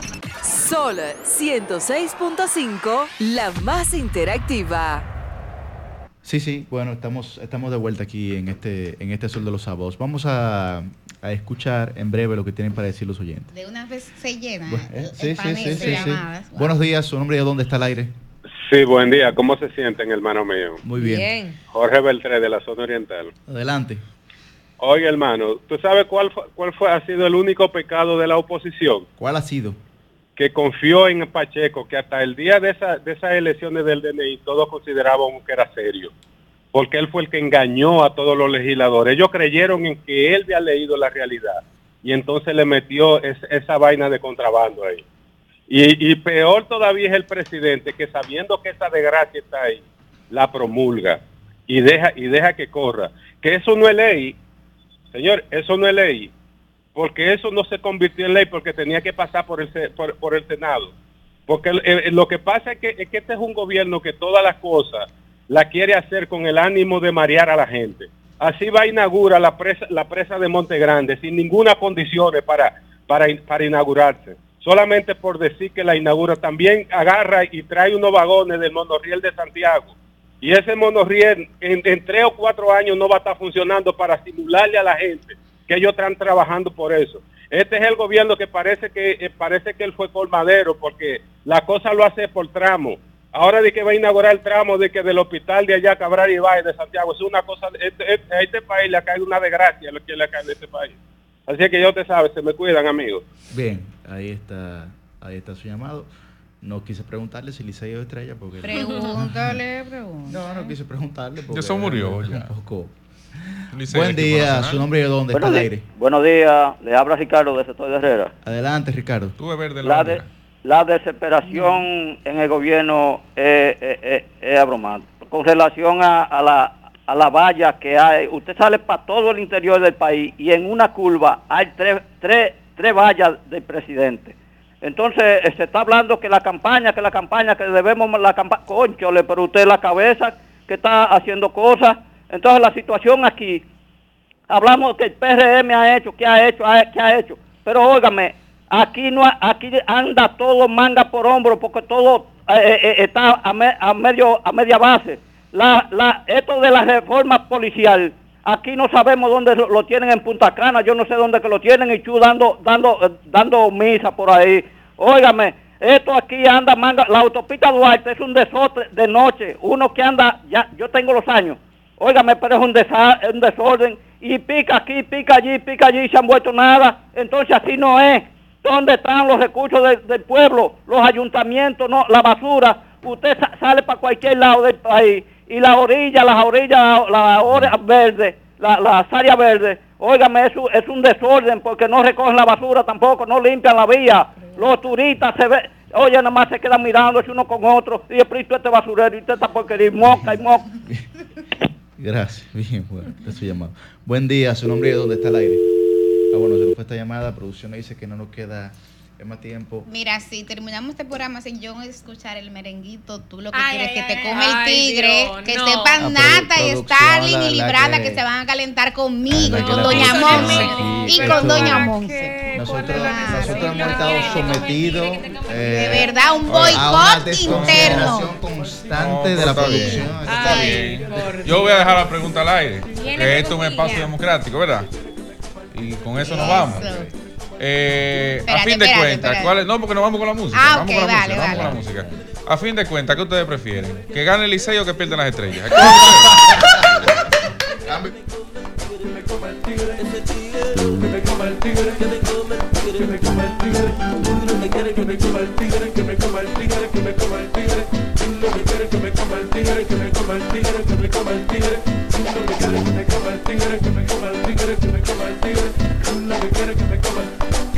tigre, que me coma el tigre.